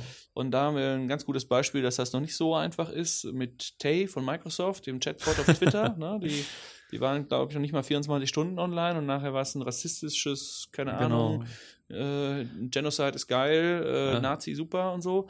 Ähm, Weil Tay Bot. beigebracht bekommen hat, dieses Nachsprechenspiel. Tay Mhm. spricht mir nach und dann haben die Leute und, dann, Genau. und dadurch haben sie sie trainieren können. Also das war tatsächlich fast schon maschinen-neurolinguistisches Programmieren. Also sie haben sie dann Mhm. und irgendwann hat sie auch selbstständig dann wie bekloppt irgendwie diesen, diesen Scheiß rausgehauen. Ähm, ja. Äh, Was, was natürlich, Spannend. Äh, also, ne, äh, das war ein Experiment. Mhm. Äh, Ich glaube, einfach schon von der Grund, vom Grundaufsetzen her äh, schwierig, weil die so schnell ada ähm, adaptiert hat. Ich glaube, man muss ein paar Sachen, muss man deutlich äh, langsamer sich halt wandeln lassen. Also wir haben ja auch Sachen, wo wir faktenbasierte Meinungen sehr schnell ändern, moralische Sachen eher nicht so schnell. Ne? bisschen Ist die länger. Frage, wie das, Mhm. äh, oder Werte generell, Werte sind Überhaupt sehr schwierig veränderbar. Moral. da ist wieder Moral- Mo Moral, Moral- Moral ist Maschine, eben. Moral hat nichts nur mit nicht nur was mit Regeln zu tun, sondern auch Mhm. mit Interpretation dieser Regeln und mit Kontext und mit, mit Gesprächspartner und nämlich zum Beispiel in, in der Satire oder in, in einem Humor sagt Mhm. man jede Menge Sachen, die in der normalen Kommunikation absolut unmoralisch wären. Aber Mhm. in der Situation ist es moralisch. Das ist so wie irgendwie, was ist Pornografie? Ne? I, I Mhm. know it when I see it, aber einer Maschine beizubringen, was Pornografie ist, selbst in der Bilderkennung, ist fast unmöglich. Ne? Weil, weil Pornografie nichts mit Nacktheit an sich zu tun hat. Oder Nacktheit ist nicht hinreichende Bedingung, um Pornografie Ja. zu sein. Und somit ist auch meinetwegen Nazi oder Genozid oder Hitler, diese Begriffe sind nicht hinreichende Bedingungen, um un etwas Unmoralisches zu sagen. Und einer Maschine das beizubringen, also ich, ich also okay, wir unterschätzen immer, wie schnell es geht. Ich glaube, das dauert länger, als wir denken. Äh, das, das wird dann wichtig, äh, gerade wenn es, wenn es in die wirklichen natürlichen Gespräche geht, die nicht nur fake sind. Und wir Menschen, da, da gibt es diesen Begriff, den gibt es in der Animation, den, äh, den, das kennt man in der Robotik auch sehr gut, den, ähm, ach scheiße, wie heißt das? Äh, oh, ich, jetzt komme ich natürlich nicht drauf also je näher wir an die an das an das menschliche Verhalten rankommen, desto eher merken wir Menschen, dass es nicht echt ist. Mhm, okay. Ähm, Mhm. also quasi ist ein Phänomen aus der Psychologie. Mhm. Ähm, wenn wenn ich eine Animation male und das das Wesen ist so ein komplett individuelles äh, Fake, also ein, ein Fantasiewesen, gar kein Problem, das kann sich bewegen, wie es will. Wenn ich einen Menschen animiere und ich krieg's nicht ganz richtig, dann merkt man sofort, da stimmt was nicht, weil wir Menschen so gut da drin sind, zu erkennen, wie ein Mensch sich bewegt, wie er, was er für eine Mimik hat, für eine Gestik und in der Sprache auch. Und wir, wir, wir wissen heute einfach, wenn ich mit Siri oder mit Alexa spreche, ich, merke einfach sofort, das ist eine Maschine. Und damit die Interaktion wirklich zum Natural Interface wird, dann brauchen wir eigentlich dieses Hörniveau, ja, oder, oder, oder Ex Machina oder so, dann müssen wir in Science Fiction gucken, wo, wo, wo die Benchmark sitzt, Mhm. weil je näher wir da drankommen, desto eher werden Menschen Reaktanz empfinden und sagen, nee, du bist gar nicht intelligent. Mhm. Das ist ja im Prinzip Turing-Test, ne? Das, war, das, was du sagst. Also im Prinzip zu, Äh, so zu, sprach zu schauen, er, genau. erkenne ich, äh, Mhm. ob das Mensch ist oder ob das eine Maschine ist. Ja. Ja. Spannend. Also äh, vielleicht, vielleicht auch noch äh, kurz so der Ausblick, äh, wo, wo geht's hin? Ich glaube Mhm. tatsächlich auch diese Superintelligenz, die irgendwann dann die Menschheit beherrscht und so, Mhm. dass das ähm, eine Utopie ist, die, wenn dann noch sehr lange dauert, also 50 plus Jahre, sag ich jetzt. Viele äh, sind der Meinung, dass das geht deutlich schneller. Mhm. Ähm, ich glaube aber durchaus, dass die Das Rechenpower... würden wir aber noch erleben, so hör mal. Ja, also, ja, es gibt ja auch etliche Leute, die sagen, wenn du noch 30 Jahre lebst, gibt es eine gute Chance, dass du noch 100 Jahre oder Genau, 1000 Jahre leben ja. kannst. Ne? Also, Ja, äh, da, da gibt es auch ein ganz, andere, ganz anderer Podcast, wäre das dann. absolut. Aber äh, auch, eine, auch eine sehr, sehr spannende Diskussion. Aber letztendlich so wirklich, dass man, ähm, dass man, was man wirklich intelligent, also selbst kreierendes Denken, ähm, ne, äh, sehr kontextspezifisches Denken, ähm, kreativ und so weiter, das, das wird, glaube ich, noch ziemlich dauern. Äh, Das, was ich aber als so, als so generelle Trends sehe, was sich, äh, glaube ich, sogar sehr deutlich verstärken wird, ist, dass Mensch und Maschine immer mehr zusammenwachsen werden. Ne? Also Mhm. die Maschinen, die können Sachen, die wir Menschen nicht so gut können. Und warum sollten wir die nicht nutzen? Ich glaube, das ist total. Wir sehen ja, dass es schon äh, passiert. Also, dass genau. unsere Smartphones sind Genau. definitiv, also daran merkt man auch, wie hitzig diese Debatte geführt wird, welches man hat und so weiter. Das ist Teil der Identität geworden, es Genau. ist Teil des Selbstverständnisses Genau. geworden und das innerhalb von wenigen Jahren. Und das wird ja nicht weniger. Genau. Ne? Definitiv. Ja, und äh, da, also wir, wir werden zusammenschmelzen, werden aber auch viel mehr zusammenarbeiten. Es wird ganz normal sein, dass man Mhm. mit einem, machen wir jetzt ja auch schon, wenn wir Mhm. unsere Laptops haben, dass Mhm. man mit ähm, Computer zusammenarbeiten. Spannend vielleicht noch, äh, ist, es gibt so Freestyle-Schachturniere. Freestyle ist man, das ist äh, Laptop-assisted, also Computer-assisted, also Mensch und Maschine zusammen.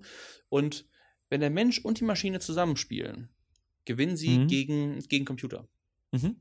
Ne? Einfach Ja. nur halt spannend zu wissen, dass es da auch, äh, es gibt, es gibt nicht dieses Schwarz-Weiß, die Maschine kommt und wir sind nachher überflüssig, sondern Mhm. es gibt äh, vielleicht, und das wäre so die positive, das positive Szenario, eine, eine Zukunft von Mensch und Maschine, Sich gegenseitig äh, verbessern. Ja, gegenseitig Mhm. äh, zusammenarbeiten können. Mhm. Ich bin aber durchaus ähm, ein ähm, sehr, sehr, sehr vorsichtig. Ich bin sehr, sehr technologiefreundlich und innovationsgetrieben, innovationsfreundlich, aber ich bin durchaus sehr, sehr vorsichtig zu sagen, es wird nur alles gut oder hey, lass uns das umarmen und ne, so, lass uns das nach vorne treiben und so weiter. Also ich würde gerne äh, deutlich mehr Gesellschaft, damit habe ich auch gestartet, deutlich mehr gesellschaftliche äh, Diskussion haben Ja. zu diesem Thema, weil ich glaube, es ist nicht nur die Tech-Szene, äh, sollte das äh, definieren, was da halt kommt. Ne? Und wir werden massiv, werden Leute ihre, ihre Jobs verlieren. Sobald die selbstfahrenden Autos da sind, werden ne, viele Leute, die jetzt in den Autos sitzen und das auch beruflich machen, dafür Mhm. halt Geld bekommen, Taxifahrer, Lkw-Fahrer und so weiter. Die ersten Lkws, die sind durch Deutschland gefahren, ohne halt, dass, äh, dass Ja. sie menschengesteuert sind. Wir haben, wir haben insgesamt auf der, auf der Welt Themen haben wir, haben wir 300 Millionen äh, Menschen, die im Transportwesen Mhm. arbeiten. Ne? Ähm, ich bin da, ich, ich, ich habe da noch ein großes Fragezeichen, weil es gibt jede Menge Historie, die uns gezeigt hat, dass technische Entwicklung immer wieder Jobs gefährdet hat, auf der anderen Seite aber auch Jobs produziert hat. Ne? Und die Frage ist natürlich nicht unbedingt immer zeitgleich. Und dann gibt es, dann gibt es so Pausen, wo es vielleicht Mhm. schlecht wird. Da, da, da brauchen wir jetzt nicht so, nicht so tief reinzugehen, Ja. aber ich, ich glaube, dass das, was du sagst, diese Verbindung wird definitiv weitergehen. Ähm, da kann man auch nicht, nicht viel dran tun, aber kulturelle Entwicklung und gesellschaftliche Entwicklung findet immer sowohl in den guten als auch in den schlechten Zeiten und mit den guten und den schlechten Seiten statt und man adaptiert. Und letzten Endes, äh, deswegen, ich habe da ich habe da keinen besonders pessimistisches, pessimistischen Blick auf die Zukunft, denn äh, bisher haben wir die meisten Dinge auch noch äh, ge, geschaukelt bekommen. So, wir, Bisher hätten- waren wir aber auch immer die intelligentesten. Ja, genau. Also über, über den Punkt, über diese äh, ASI, Artificial Superintelligent Singularität, äh, quasi ähm, sp spreche ich jetzt, Mhm. sp sprechen wir jetzt nicht mehr, weil das, da- das, das überlassen wir mal lieber Ja. den, den Science Fiction und den, Ja. den äh, Philosophen, den Zukunftsphilosophen Mhm. vielleicht. Ähm, obwohl ich das Thema persönlich sehr spannend finde, aber es hat mit Ja, unserer Wirtschafts- und Produktwelt gerade nicht so viel zu tun. Da, bis dahin würde ich sagen, äh, wird, hätte noch immer Jod gegangen. Mhm. Ähm, weil, weil ich sehe zum Beispiel, also ähm, ich habe das jetzt auch in, in meinem Leben schon gesehen, also die, die, das Smartphone, die Kommunikation, die meisten meiner Studenten halten sich selber irgendwie für mediensüchtig, weil sie so viel kommunizieren. Das ist totaler Blödsinn. Sind sie nicht. Sie, sie kommunizieren nur einfach so viel, so viel haben noch nie Menschen zuvor kommuniziert, aber deren kleine Geschwister, die heute 12 und 13 sind, fangen schon wieder an, wenn die sich mit ihren Freunden treffen, die Handys freiwillig, die kommen selber auf die Idee, die irgendwie in einen Schuhkarton zu legen und die einfach mal wegzulegen und das ist kulturelle Entwicklung. Diese, ich glaube, diese Gespräche, die du gerade ansprichst, die finden statt. Gesellschaftliche Debatte findet aber nie, aus meiner Sicht nie relevant irgendwie übers Fernsehen oder über große Kanäle irgendwie statt oder auch nicht auf Facebook, sondern in unserem Gespräch hier und in den kleinen Gesprächen beim Mittagessen oder irgendwie auf einer Party. Und die Summe aller dieser Gespräche, die, die, die bewegt diese, diese, unsere kulturelle Reaktion auf diese Art des Umgangs. Und äh, ich bin da nicht besonders äh, pessimistisch. Einfach nur, weil es, es gibt genügend pessimistische Blicke auf die Welt. Ich, ich hoffe, man kann das auch positiv sehen. Ich bin da auch sehr, sehr gespannt. Mhm. Ähm, hoffe aber, dass es nicht alles nur von Google und von Apple und von Microsoft und von Amazon gemacht Das wird. ist eben eine, der, sehr, eine der großen Gefahren. dass die Deswegen finde Startups, Ich auch hier ähm, OpenAI und so ja. finde ich halt gute Initiativen, Ja. weil ich finde es Dafür sehr, ist viel zu wichtig, als dass es irgendwie Genau. nur, nur, nur vier amerikanische Unternehmen irgendwie Ja. kontrollieren. Das, das wäre zu schade. Apple hat einen, hat einen Rückstand im AI-Bereich. Ne? Absolut. Also das ist echt ein Thema. Keine Frage. Da, da Die haben eben das eigentlich gesagt, das wollen sie eben nicht. Die wollen das Data Game gar nicht spielen und AI Ja. funktioniert. Sie wollen das Privacy Game spielen ja. und ähm, ja, mal gucken. Ich, ich glaube, ich, ich, ich bin der Meinung, es wird notwendig sein, die Privatsphäre als Bestandteil davon zu sehen. Und Mhm. äh, ich bin persönlich, also in, in meinem Habitus nicht bereit, zu viel davon aufzugeben. Ähm, aber das macht jeder Mensch natürlich unterschiedlich und auch in jedem Land gibt es da unterschiedliche Ansätze. Ich würde hoffen, dass, dass da Apple weiter mitspielt, einfach nur damit die Perspektive auch dabei bleibt. Mhm. Das werden wir in 14 Tagen oder so sehen, ne, auf der WWDC. Mal Mhm. gucken, es, man munkelt, dass da einiges äh, drüber kommen wird. So, normalerweise hätte ich jetzt noch drei Thesen für dich gehabt, aber wir haben eigentlich über alle diese Thesen schon gesprochen. sorry. Ja? Du hast schon gesagt, irgendwie, du magst es nicht, wenn Keynote-Speaker irgendwie nur, nur Werbung machen oder wenn Dienstleister sich an Konferenzen irgendwie anbiedern. Äh, du, du hast schon gesagt, AI wird im Prinzip für dich das dominante Interface zwischen Mensch und Maschine und damit nicht nur Mensch-Maschine-Interface, sondern vielleicht eher Mensch-Maschine-Kollaboration. Und wenn die äh, Superintelligence kommt, dann werden wir alle, hoffentlich wird sie ein lieber Gott ja? und nicht ein, ein zorniger. Ja?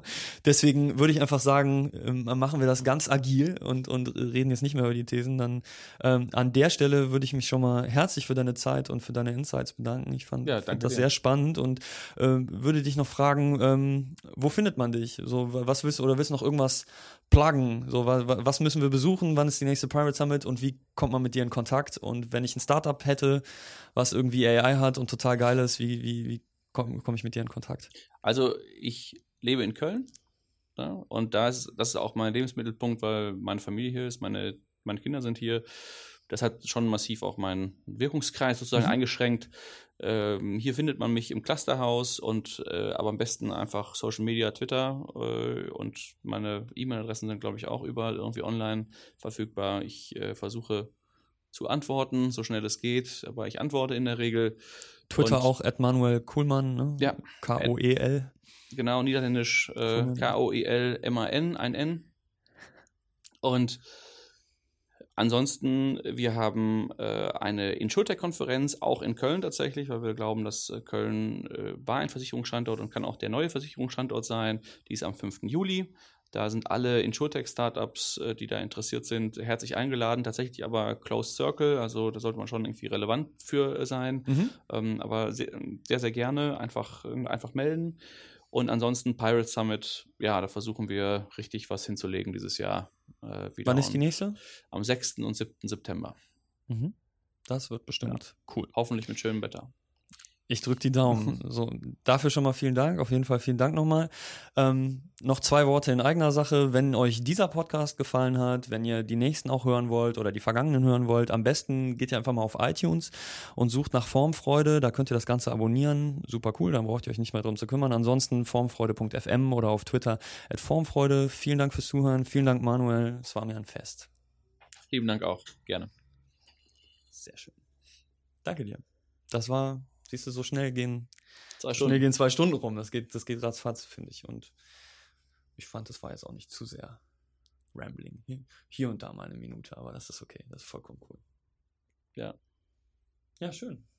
Geil. Danke, dass du die, dir jetzt auch die volle Zeit genommen hast. Das ist nicht unbedingt, ich weiß ja, du bist viel beschäftigt. Es war jetzt, wir haben eine Stunde 47 Minuten aufgenommen.